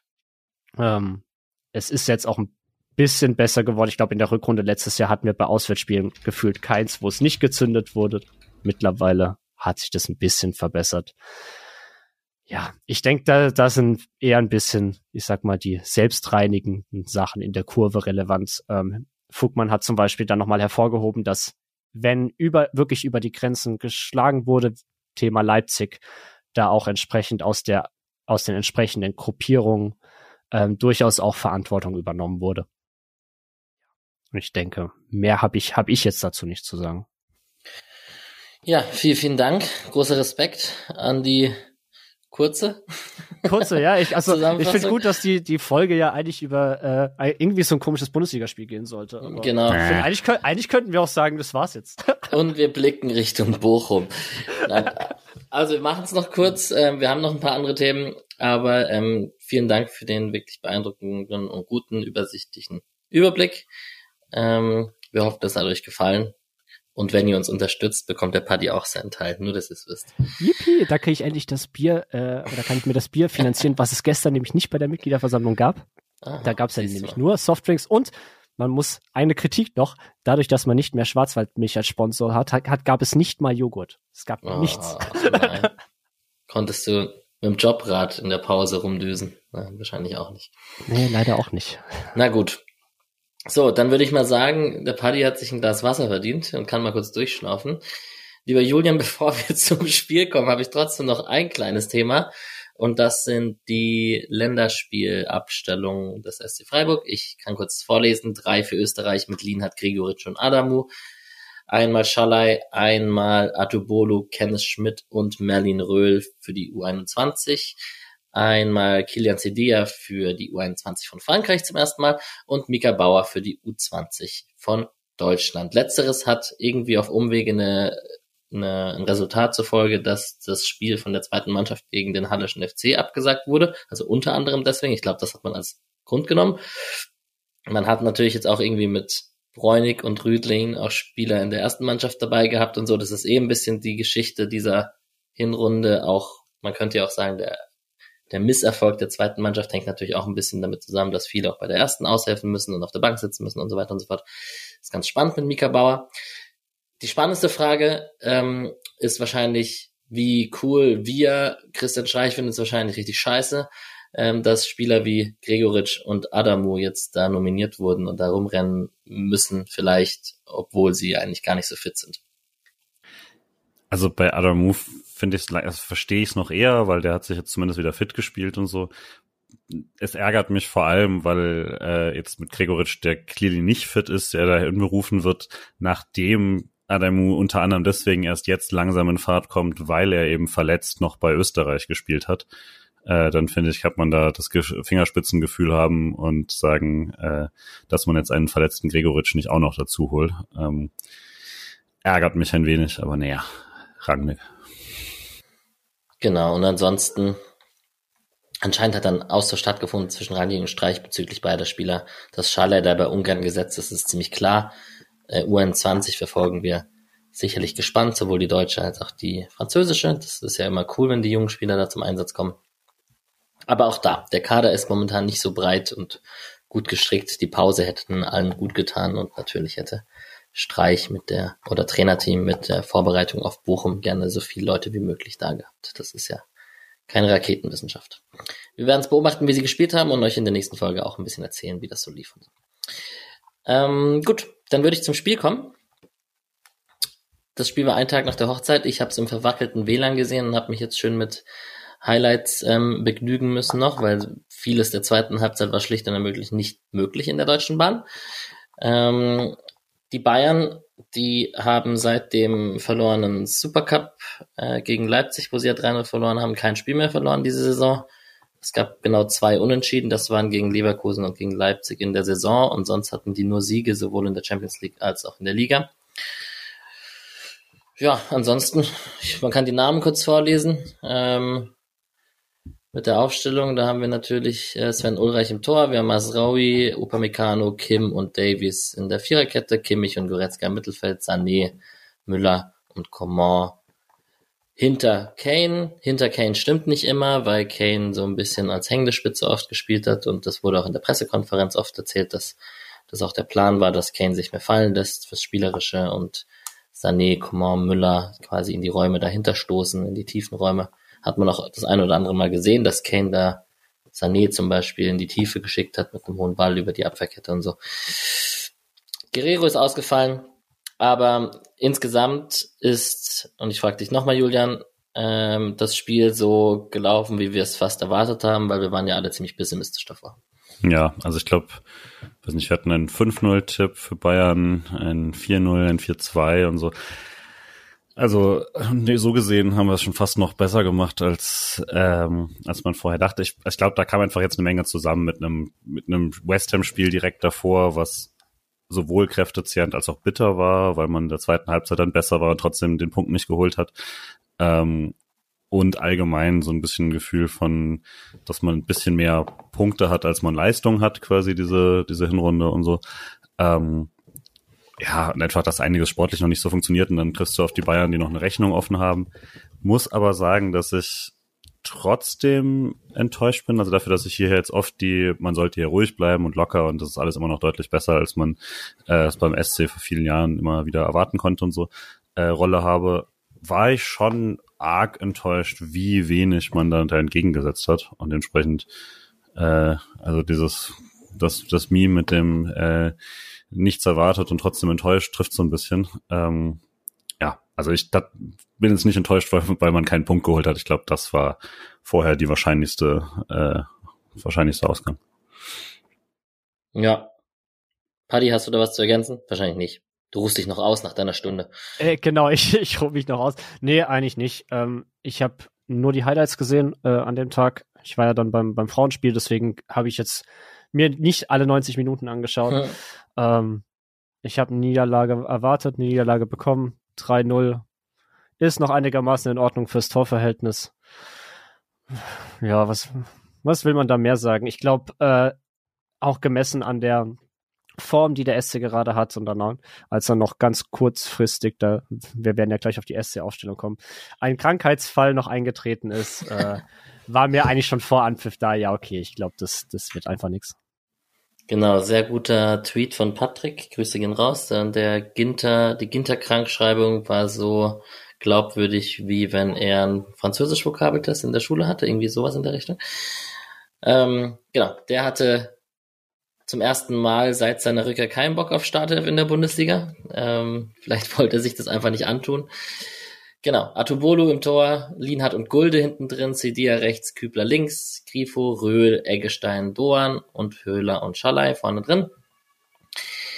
Ja, und irgendwie, also ich, ich möchte auch nochmal mit Julian mitgehen. Ich war dann tatsächlich auch enttäuscht, dass wenn man den Ball hatte, war das ziemlich mutlos und so. Klar, man hatte am Donnerstag das Spiel, Bayern erst am Dienstag oder schon am Dienstag.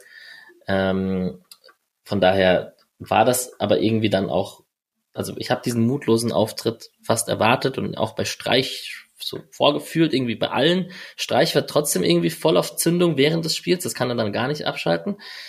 Aber ähm, ja, man hat irgendwie den Spielern auch, obwohl man nicht mit auf dem Platz stand, hat man es irgendwie gefühlt, dass sie auch nicht selbst so richtig dran geglaubt haben, würde ich, würde ich behaupten. Von der ersten Sekunde an. Bayern war aber auch super konzentriert und hat auch gut gespielt, muss man natürlich auch dazu sagen. Ist halt auch wie so oft, ne, wenn das, das Spiel, also wenn irgendwas mal früh funktioniert oder sowas, dann hast, kannst du dich da vielleicht irgendwie rein, reinspielen oder so, aber so wirkt es dann sehr schnell, als ob man irgendwie erdrückt wird. Du meinst, wenn du die erste Chance von Höhler nicht machst und dann auch noch eine Flanke ins lange Eck reinbekommst. Ich versuche jetzt die Highlights sehr gut zusammenzufassen. hm. Aber das ist natürlich der Start nicht nach Maß. So, so ja. hat man ihn gar nicht gebraucht.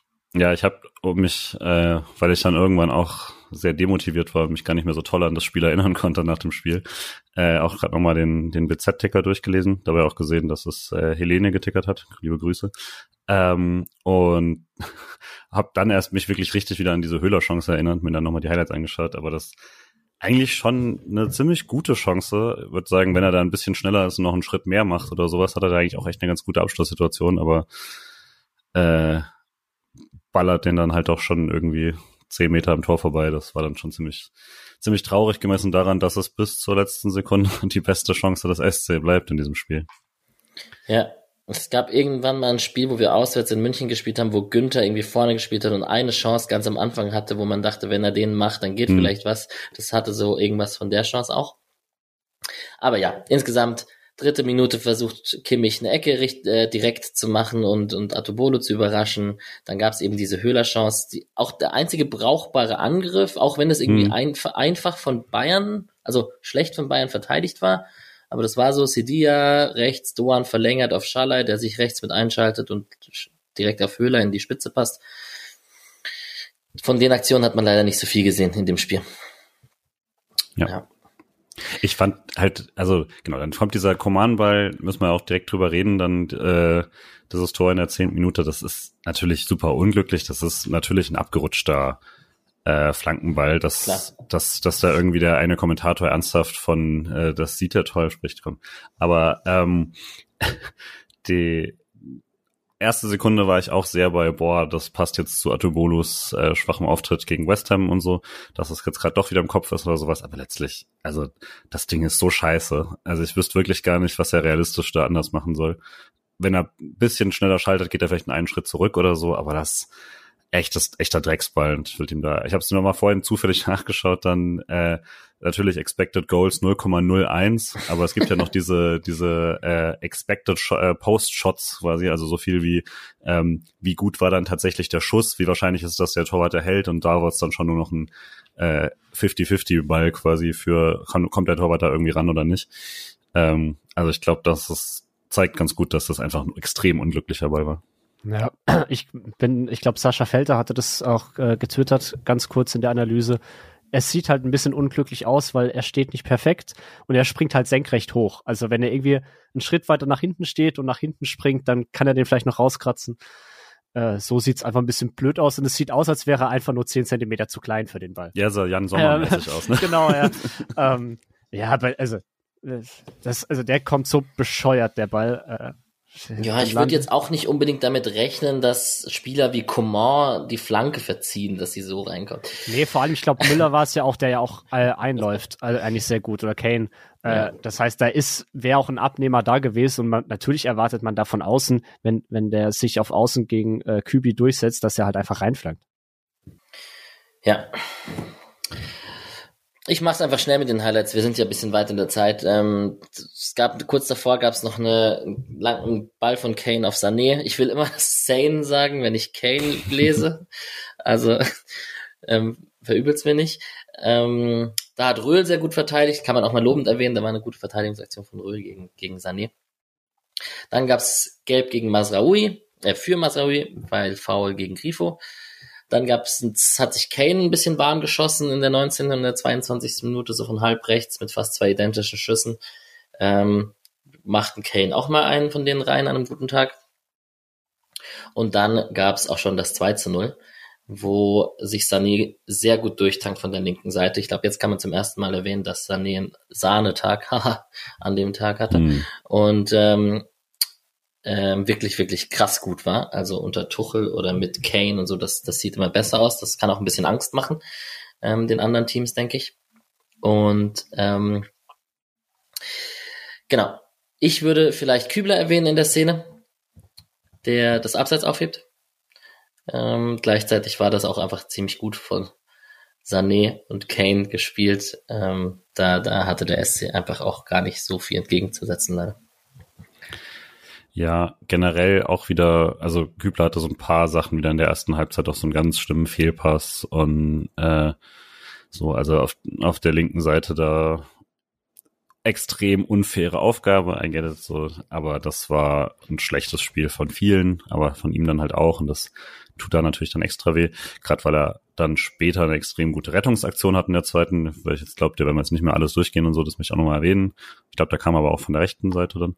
Ähm, ja, also das war insgesamt, da also hat einfach sehr, sehr viel nicht gepasst, aber das war schon individuell schwach und ich fand halt auch in der Phase war es so super deutlich, dass man einfach im Zentrum gar keine Chance hatte mit dieser Eggestein-Röhl-Kombi, die hat gegen Bayern einfach nicht funktioniert. Ich weiß nicht, was man hätte anders groß machen sollen. Also Keitel halt auch nicht da und so, dann wird's halt irgendwann brutal, klar, aber also das war schon Klassenunterschied, kann man es glaube ich schon nennen. Ähm, und ja, also ich fand eigentlich so das 4-4-2 irgendwie ganz cool, was man da wollte und nichts davon hat halt irgendwie funktioniert. Jeder Ball war weg ähm, und das war schon tough zum Anschauen. Ja, und wenn man sich das so weiter durchliest, fast Eigentor von Gulde, Atobolo hält ihn, äh, Sané wieder fast Kane freigespielt, ähm, aber geblockt. Dann gab es einen Patzer im Spielaufbau vom SC, wo Eggestein 100 Jahre gewartet hat. Entweder kam keiner oder er hat nicht gesehen. Auf jeden Fall hat er dann einen Rückpass zu Artubolo gemacht, der hat auf Röhl gepasst, hat ihm das Leben schwer gemacht, dann gab es einen Zweikampf. Konnte Goretzka dazwischen spitzeln, da hat Röhl sehr viel Glück, dass es keine gelbe Karte gegen ihn gibt oder kein Foul, weil der Schiri auf Vorteil entscheidet für Bayern. Am Ende kamen die nur zu einem geblockten Schuss und der wurde nochmal abgeblockt. Aber ja, wenn man sich das so insgesamt durchliest, die letzte Aktion vor der Halbzeit war dann das vermeintliche 3 zu 0, wo Sané wirklich unfassbar krass rechts äh, Röhl stehen lässt am rechten Strafraumeck hm. und den dann einfach reindonnert. Und ja, so ging es mit einem 2-0 in der Pause und ja, irgendwie denkt man ja, ist man ja so dumm als Fan und denkt, ja, wenn man eins macht, dann zappeln die plötzlich wieder und so. Aber an dem Tag war es eigentlich klar, dass da gar nichts geht. Für Röhl auch echt fies. Also ich habe jetzt gerade eben schon gesagt, das Zentrum nicht funktioniert. Aber ja, das war schon so Messi Boateng Level, ne? Das, das äh, sah hart aus und dann direkt danach ausgewechselt werden, ist vermutlich nicht fun. Äh, hoffe, er kriegt nochmal eine bessere Gelegenheit als dieses Drecksspiel. Ähm, ja. Ich glaube, du kannst halt in so einem Spiel, du kannst da nicht gut aussehen. Also wenn man so unterlegen ist und dann wie, wie, wie willst du da auf dich aufmerksam machen als, als junger Spieler, der jetzt halt zwangsläufig reinrotiert? Äh, ich glaube, das ist super, super. Eine gelbe schwer. Karte muss er sehen. ja, gut, er ja, genau, aber mal einen Er hat alles so. versucht. Also ich meine, das hat er ja wirklich, da hat er eher an der roten gekratzt, würde ich sagen, ja. in der Goretzka-Szene, aber ja. Nee, klassisches, da muss mal einer dazwischen hauen. Hm. so kann man auf mich aufmerksam machen, auf sich auf. Ja, Philipp wurde eingewechselt für Röhl, hast du schon erwähnt. Luki Höhler dürfte auf die 8.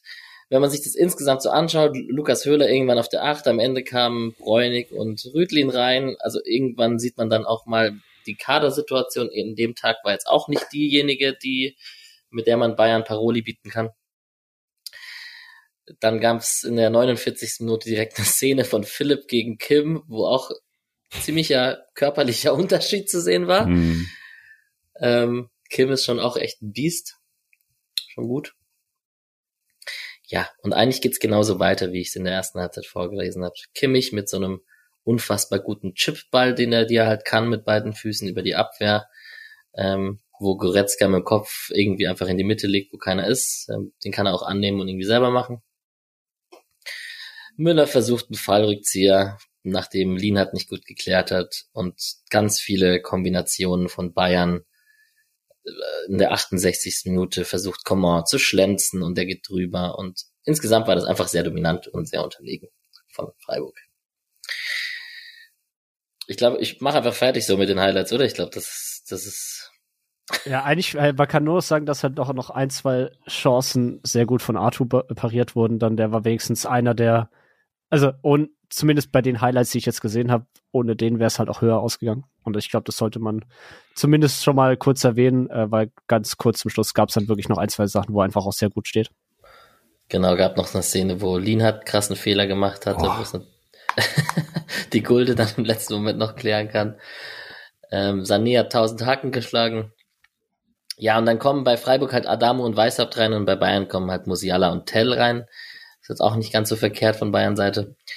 Ähm, Coman passt einmal auf, nach Pass von Musiala passt er einmal auf Tell, obwohl der klein im Abseits steht und könnte ihn auch selber machen. Da wäre auch schon das 3-0 fällig gewesen. Ähm, Goretzka hat einen guten Schuss, voll spannend. Das meintest du gerade mit der Atubolo-Aktion zum ja, Beispiel. Ja, genau, ja, zum Beispiel. Ja. Auch da krasse mit Sané einfach mit der Hacke, mit der Sohle vorgelegt und dann Goretzka mit Vollspann, den lenkt Atubolo, den hält er gut. So, dann haben Rüdlin und Bräunig wahrscheinlich einfach ihre Belohnung fürs Mitfahren und für das, das Unterstützen mal bekommen und ein bisschen schnuppern dürfen in die Bundesliga. Es ist super wild, dass Rüdlin Bundesligaspiel gegen die Bayern bekommen hat. Das ja. war das einzig wirklich coole an dem Tag, muss ich sagen. Das hat, ich habe mir nochmal kurz die Augen gerieben und ich fand's cool. Also das hat mich gefreut. Safe. Also das ist schon auch wild. Ich habe ihn ja bei, Foot, äh, bei Football Manager noch beim FC Thun trainiert. Von daher äh, ja. besondere Verbindung nochmal zum SC2 und äh, Fabian also ihr, ihr seid sehr, sehr stark verbunden eigentlich. Ja. ja. Dann hol ihn doch mal ins Podcast. Er kommt bestimmt. ich habe ihn ja leider auch verkauft, von daher. ja. Ähm, 3 zu 0. Coman über Außen und natürlich mit einer der, also wieder mal eher ein unglückliches Tor dann von den, mach halt eine von den guten Chancen rein und dann ist alles gut, aber schießt Lienhardt nicht gegen den Rücken und da sind sowohl, sowohl Lienhardt als auch Ottobolo einfach nur frustriert von. 13-0. Ähm, der SC hat noch ein Tor geschossen, kurz vor Ende. Ein Grifo-Freistoß, den CD ja gut reinköpft, nur leider so gut er ihn auch köpft, desto schlecht läuft er auch ein und schaut überhaupt nicht auf die Abseitslinie. Also das war wirklich meilenweit im Abseits. Ich fand's nicht so krass, muss ich sagen. Leute haben das gesagt, aber ich fand's jetzt, also stand jetzt kein Meter da drüber, ne? Das ist ja, also ich fand's nicht so krass. Auf jeden Fall stand Adamo hinter ihm, der nicht im Abseits stand. Was nicht? Ah, doch, ja. ja der, der stand halt besser und der stand nicht im Abseits. Ja. Aber äh, Sildilia kommt näher dran. Erst die, der Pfostending gegen West Ham, jetzt Abseits, ja. Kopfball. Ir diese Saison ist er fällig, dass er endlich mal äh, mit dem Kopf trifft. Ich, ich und glaub, beides so eine Bogenlampenkopfball. Ja, ne? Also ja. da ist da ist eine Technik. Ich sag dir, das kommt. ja, gut. Kretzig und Tell hatten noch Chancen. Tell legt sich den Ball so weit vor am Ende, den, den Schuss von Kretzig hält Bodo. Und damit ist das Spiel auch abgehakt. Ich glaube, das war die schnellste Spielbesprechung im, in der Geschichte des Podcast Freiburg für so viele Highlights. Ist ja, okay. Highlights, genau. Lowlights.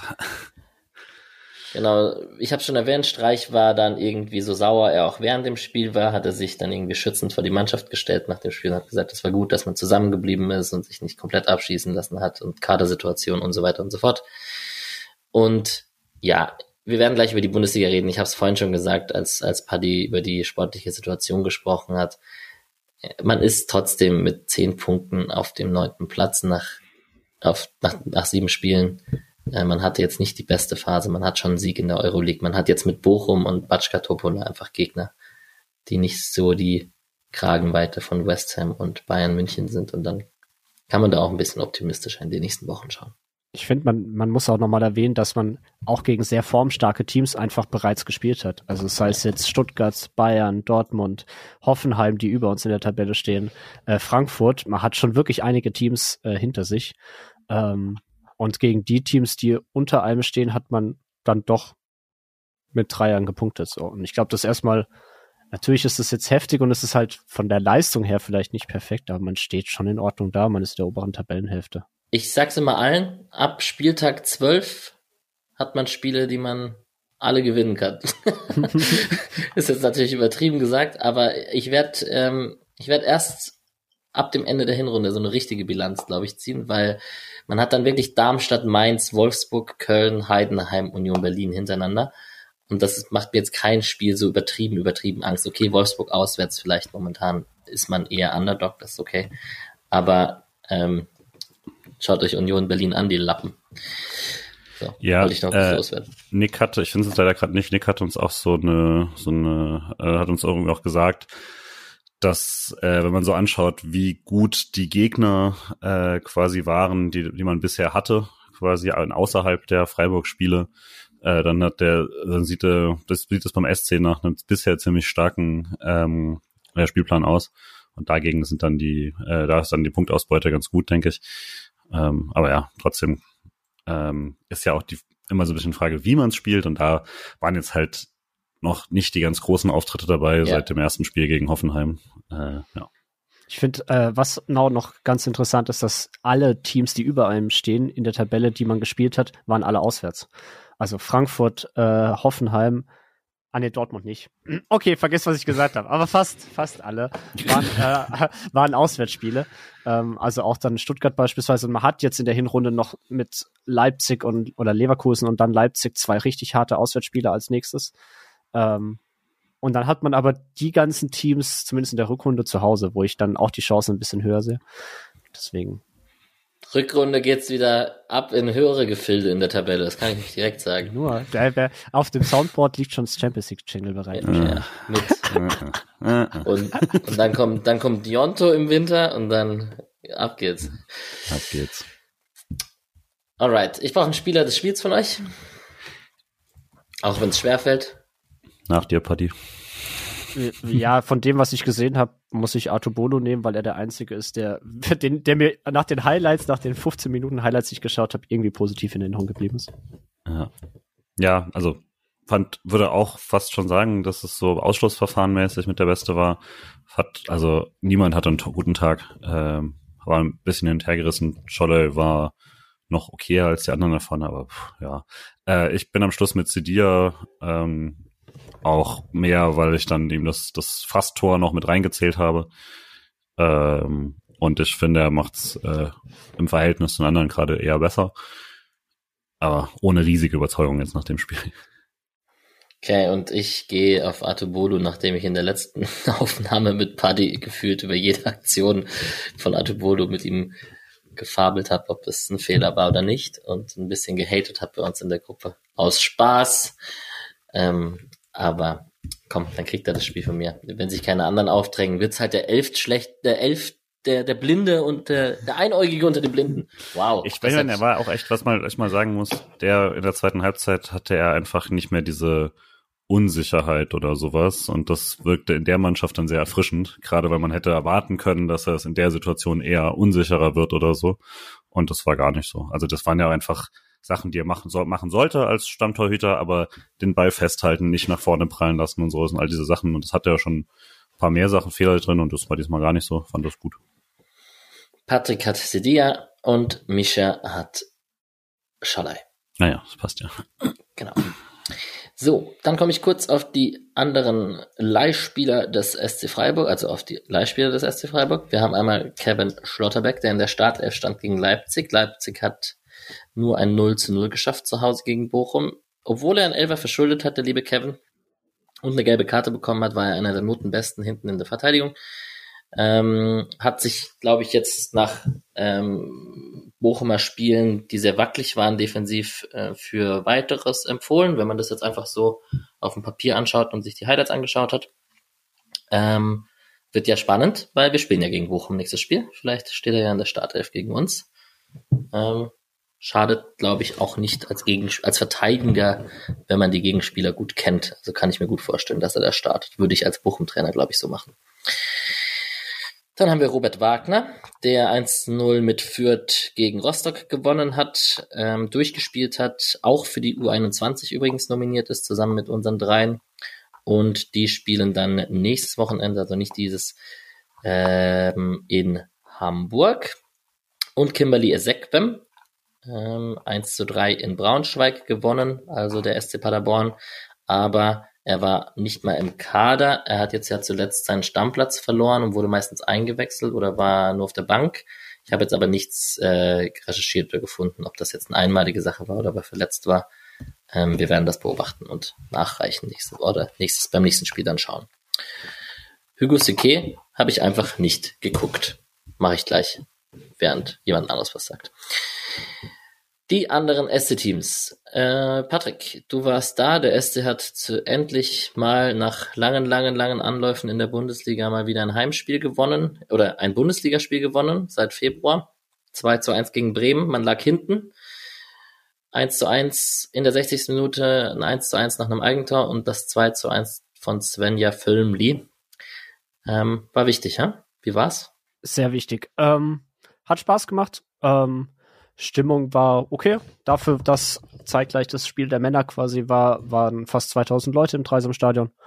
Fand ich in Ordnung. Ähm, ja, erste Halbzeit, man ist gut gestartet. Dann hat man sich, warum auch immer, das Spiel oder so ein bisschen die Butter vom Brot nehmen lassen, gerät dann richtig dämlich durch einen absoluten Abwehrpatzer äh, in Rückstand und ist dann ein bisschen angerannt, ohne, ohne viel Ideen. Ähm, bis zur 60. Minute. Dann kam äh, Hoffmann und Gudorf rein für Karl und Zikal. Und direkt mit der ersten Aktion von den beiden äh, hat's, ge hat's geklingelt. Ähm, danach wirklich Druck gemacht.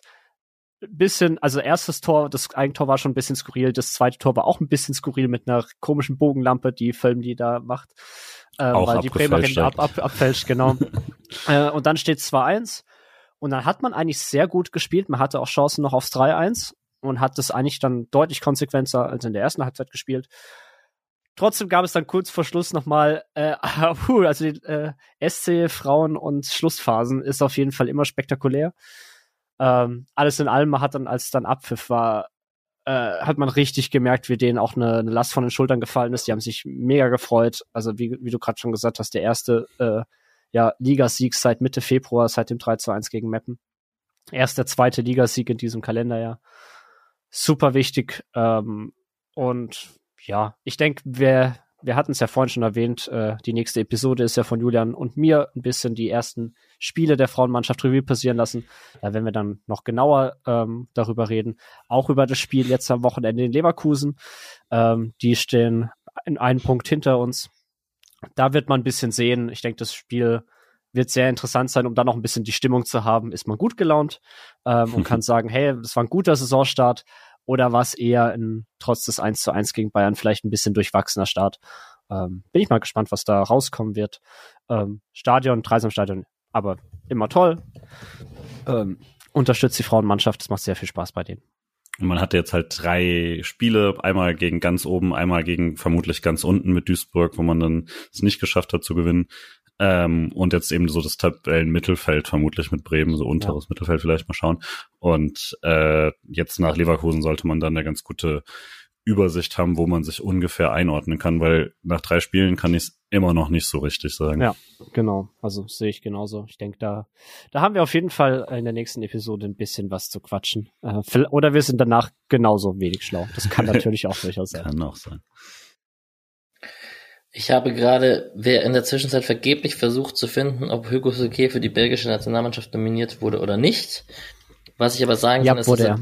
okay, stark. Was ich aber sagen kann, ist, dass er 3 zu 2 in der Liga gewonnen hat und 90 Minuten als Rechtsverteidiger durchgespielt hat.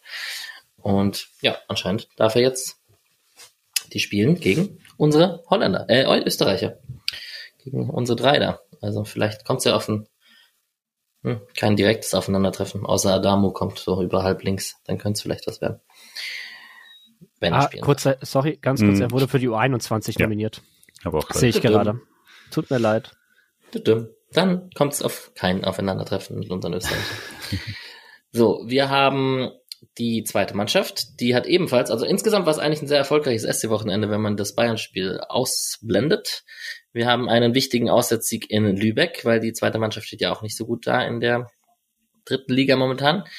Das Golden Goal hat quasi Patrick Lienhardt geschossen in der 26. Minute. Man ist immer noch 18. Das war aber mega wichtig, weil Lübeck ziemlich weit unten steht auch und die so in, in Schlagdistanz sind. Deswegen war das ein guter Sieg.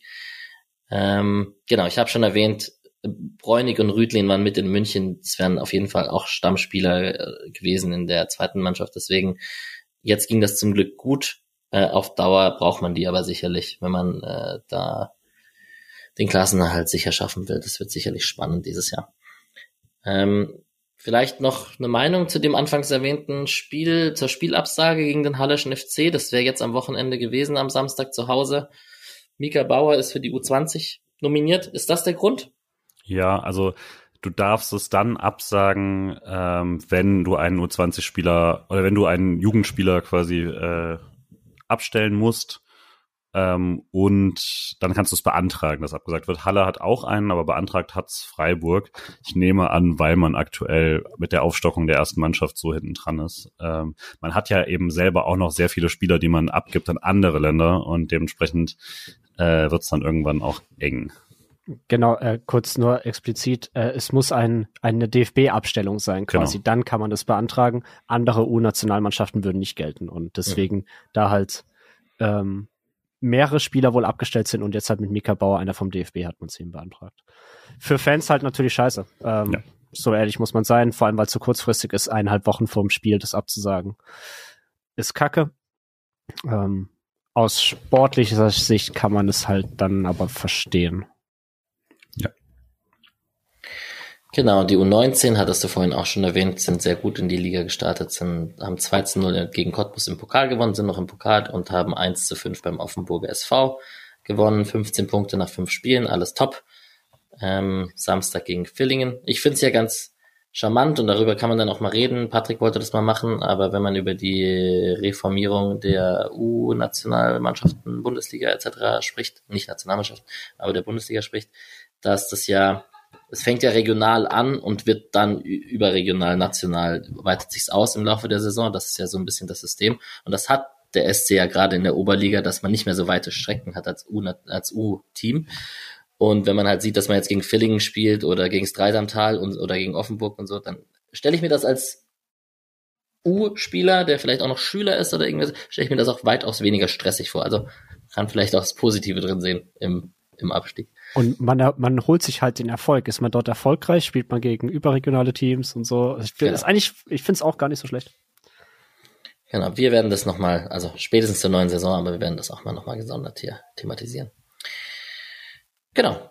Und dann, also über die Bundesliga haben wir jetzt schon ganz viel gesprochen. Wenn man, bevor wir auf Bochum blicken, gibt's noch irgendwas extraordinary. Also Dortmund hat gegen Union 4 zu 2 gewonnen nach einem nach einem Rückstand zur Halbzeit. Das war ziemlich spannend. Bochum habe ich schon erwähnt, hatten 0 zu 0 abgetrotzt den Leipzigern. Augsburg hat seinen Trainer entlassen, Enrico Maaßen, nachdem sie zu Hause gegen Darmstadt verloren haben. Girassi hat einen Hattrick gemacht. Das ist, das ist einfach krank. Also tut mir leid. Aber was ist mit dem Jungen los? Das ist so krass. Ja, 13 Tore, ne? Nach sieben der, Spielen. Der hat halt, äh, noch, wenn noch nicht mal zweistellige Spiele äh, erreicht sind, hat der genauso viele Tore wie letztes Jahr der Torschützenkönig. Das ist, Ja. das ist cool. Und hat, fehlen nur noch drei. Achso, ja, das meinst du. Ja. Genau. Ansonsten, Hoffenheim ist gut und Bremen nicht so. Haben sich's nochmal nehmen lassen am Ende durch Marius Bülter. Dass Leverkusen gegen Köln gewinnt, war jetzt keine große Überraschung, aber was Leverkusen momentan spielt, ist natürlich auch sehr, sehr, sehr, sehr, sehr, sehr krass. Also, ich stelle mir da ein spannendes Saisonfinale. Ich glaube nicht, dass Bayern souverän souverän Meister wird, auch wenn die gerade stärker werden. Ich glaube, Leverkusen wird schon lange. Ich sehe schon wieder die Zweifler. Äh, das, wir, wir reden hier von Leverkusen. Also ich, ich, ich, ich, ich habe großes Vertrauen aktuell. Die spielen einen geilen Fußball. Ab, oder anders gesagt, wir reden von anderen Mannschaften als den Bayern. Und das Jo. ist, glaube ich, eher das Problem. Aber also ich hatte es ja mehr aus, weil, weil ihr mir aufgezwungen habt, irgendeinen Take zu haben und deswegen habe ich gesagt, Leverkusen wird schlecht. Äh, das, das ist definitiv falsch. Und ich, also ich, ich hoffe natürlich, dass sie das, also an sich ist das alles da oben nervig und keinen von denen mag ich. Und deswegen, wenn, dann hoffe ich, dass wenigstens äh, jemand, der nicht Leipzig ist, mit gutem Fußball gewinnt und dann, äh, und nicht Stuttgart vielleicht auch noch, das wäre ganz äh, dann ist das, äh, dann, dann fände ich Leverkusen netter als zum hundertsten Mal die Bayern. Äh, und dass es Dortmund mit gutem Fußball macht, schließe ich jetzt soweit mal aus. Okay, komm. Ein kurzer Zwischentipp nach dem siebten Spieltag. Holen wir uns Stuttgart noch dieses Jahr? Hm, nee, ich glaube dieses, dieses, also dieses Jahr auf keinen Fall, in die Saison glaube ich auch nicht. Dann, dann gehe ich dagegen und sage einfach nur aus Prinzip ja. Das hätte ich jetzt auch gemacht, wenn du auch Nein gesagt hättest. Also schaffen wir safe. Die Lappen her. Girassi. Der, der wechselt im Winter für 45 Millionen irgendwo hin und dann haben sie keinen mehr, der Tore schießt. Ja. Ba. Bayern holt den einfach oder so. Einfach nur, weil, weil, die, weil die Angst vor dem Meisterschaftskonkurrenzkampf haben, holen die einfach Das- Boniface und, äh, und Girassi im Winter und zack. Ja. Und Julians Frankfurter haben 2 zu Bäh. 0, ge haben 2 zu 0 gegen Heidenheim gewonnen, war für die auch ein sicherlich sehr wichtiger Heimsieg. Und ich habe Hugo Larsson Knight. Den hätte ich gerne gehabt. Also ich habe bei sehr, sehr wenig Sachen Neid, die Frankfurt im Moment macht, auch wenn das alles ganz kontrolliert und äh, ordentlich aufgebaut ist, kann ich mir. Also das ist schon sehr langweiliger Fußball für mich. Gut. Und dann blicken wir zum Abschluss dieser kurzen Folge nach Bochum. Und ähm, wie gesagt, Wiedersehen mit ähm, Kevin Schlotterbeck habe ich schon erwähnt. Das 0 zu 0 in Leipzig wird denen sicherlich Aufwind geben, auch wenn man sagen muss, dass das ein bisschen glücklich war, weil Manuel Riemann zwei Elfmeter in dem Spiel hält. Aber genau, das wird spannend. Was erwartet ihr und wie wird man die Pause nutzen? Der SC hat jetzt gerade heute 2 zu 2 gegen den FC Basel gespielt in einem Testspiel. Matthias Ginter und Philipp Fahner haben getroffen. Wenn Philipp Fahner trifft, dann äh, ist das ja quasi perfekt für die Bundesliga. Ähm, ich aber trotzdem eigentlich ein Sieg gegen Bochum. Also ich meine, gegen die Kleinen sah der SC jetzt meistens gut aus. Auch äh, auch dieses Jahr, auch gut, richtig klein hatten wir ja kaum, aber gegen Augsburg war das äh, war das zumindest ähm, in Ordnung und so. Also ich weiß gar nicht mehr die letzten äh, die letzten Spiele gegeneinander.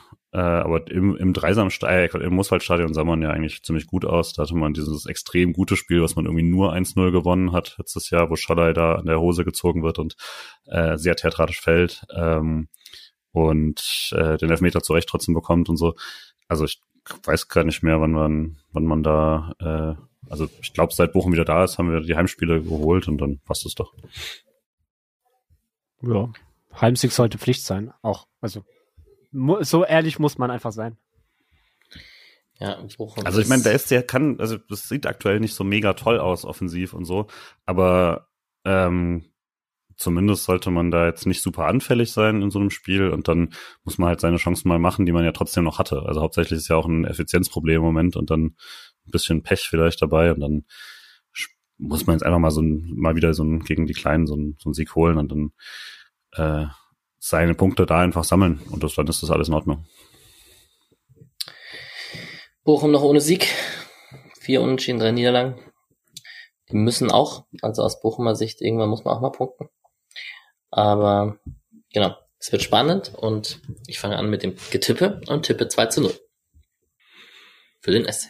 Ich gehe von einem krampfigeren Spiel aus und sage 1-0, aber äh, was hoffentlich mehr an der Chancenverwertung liegt.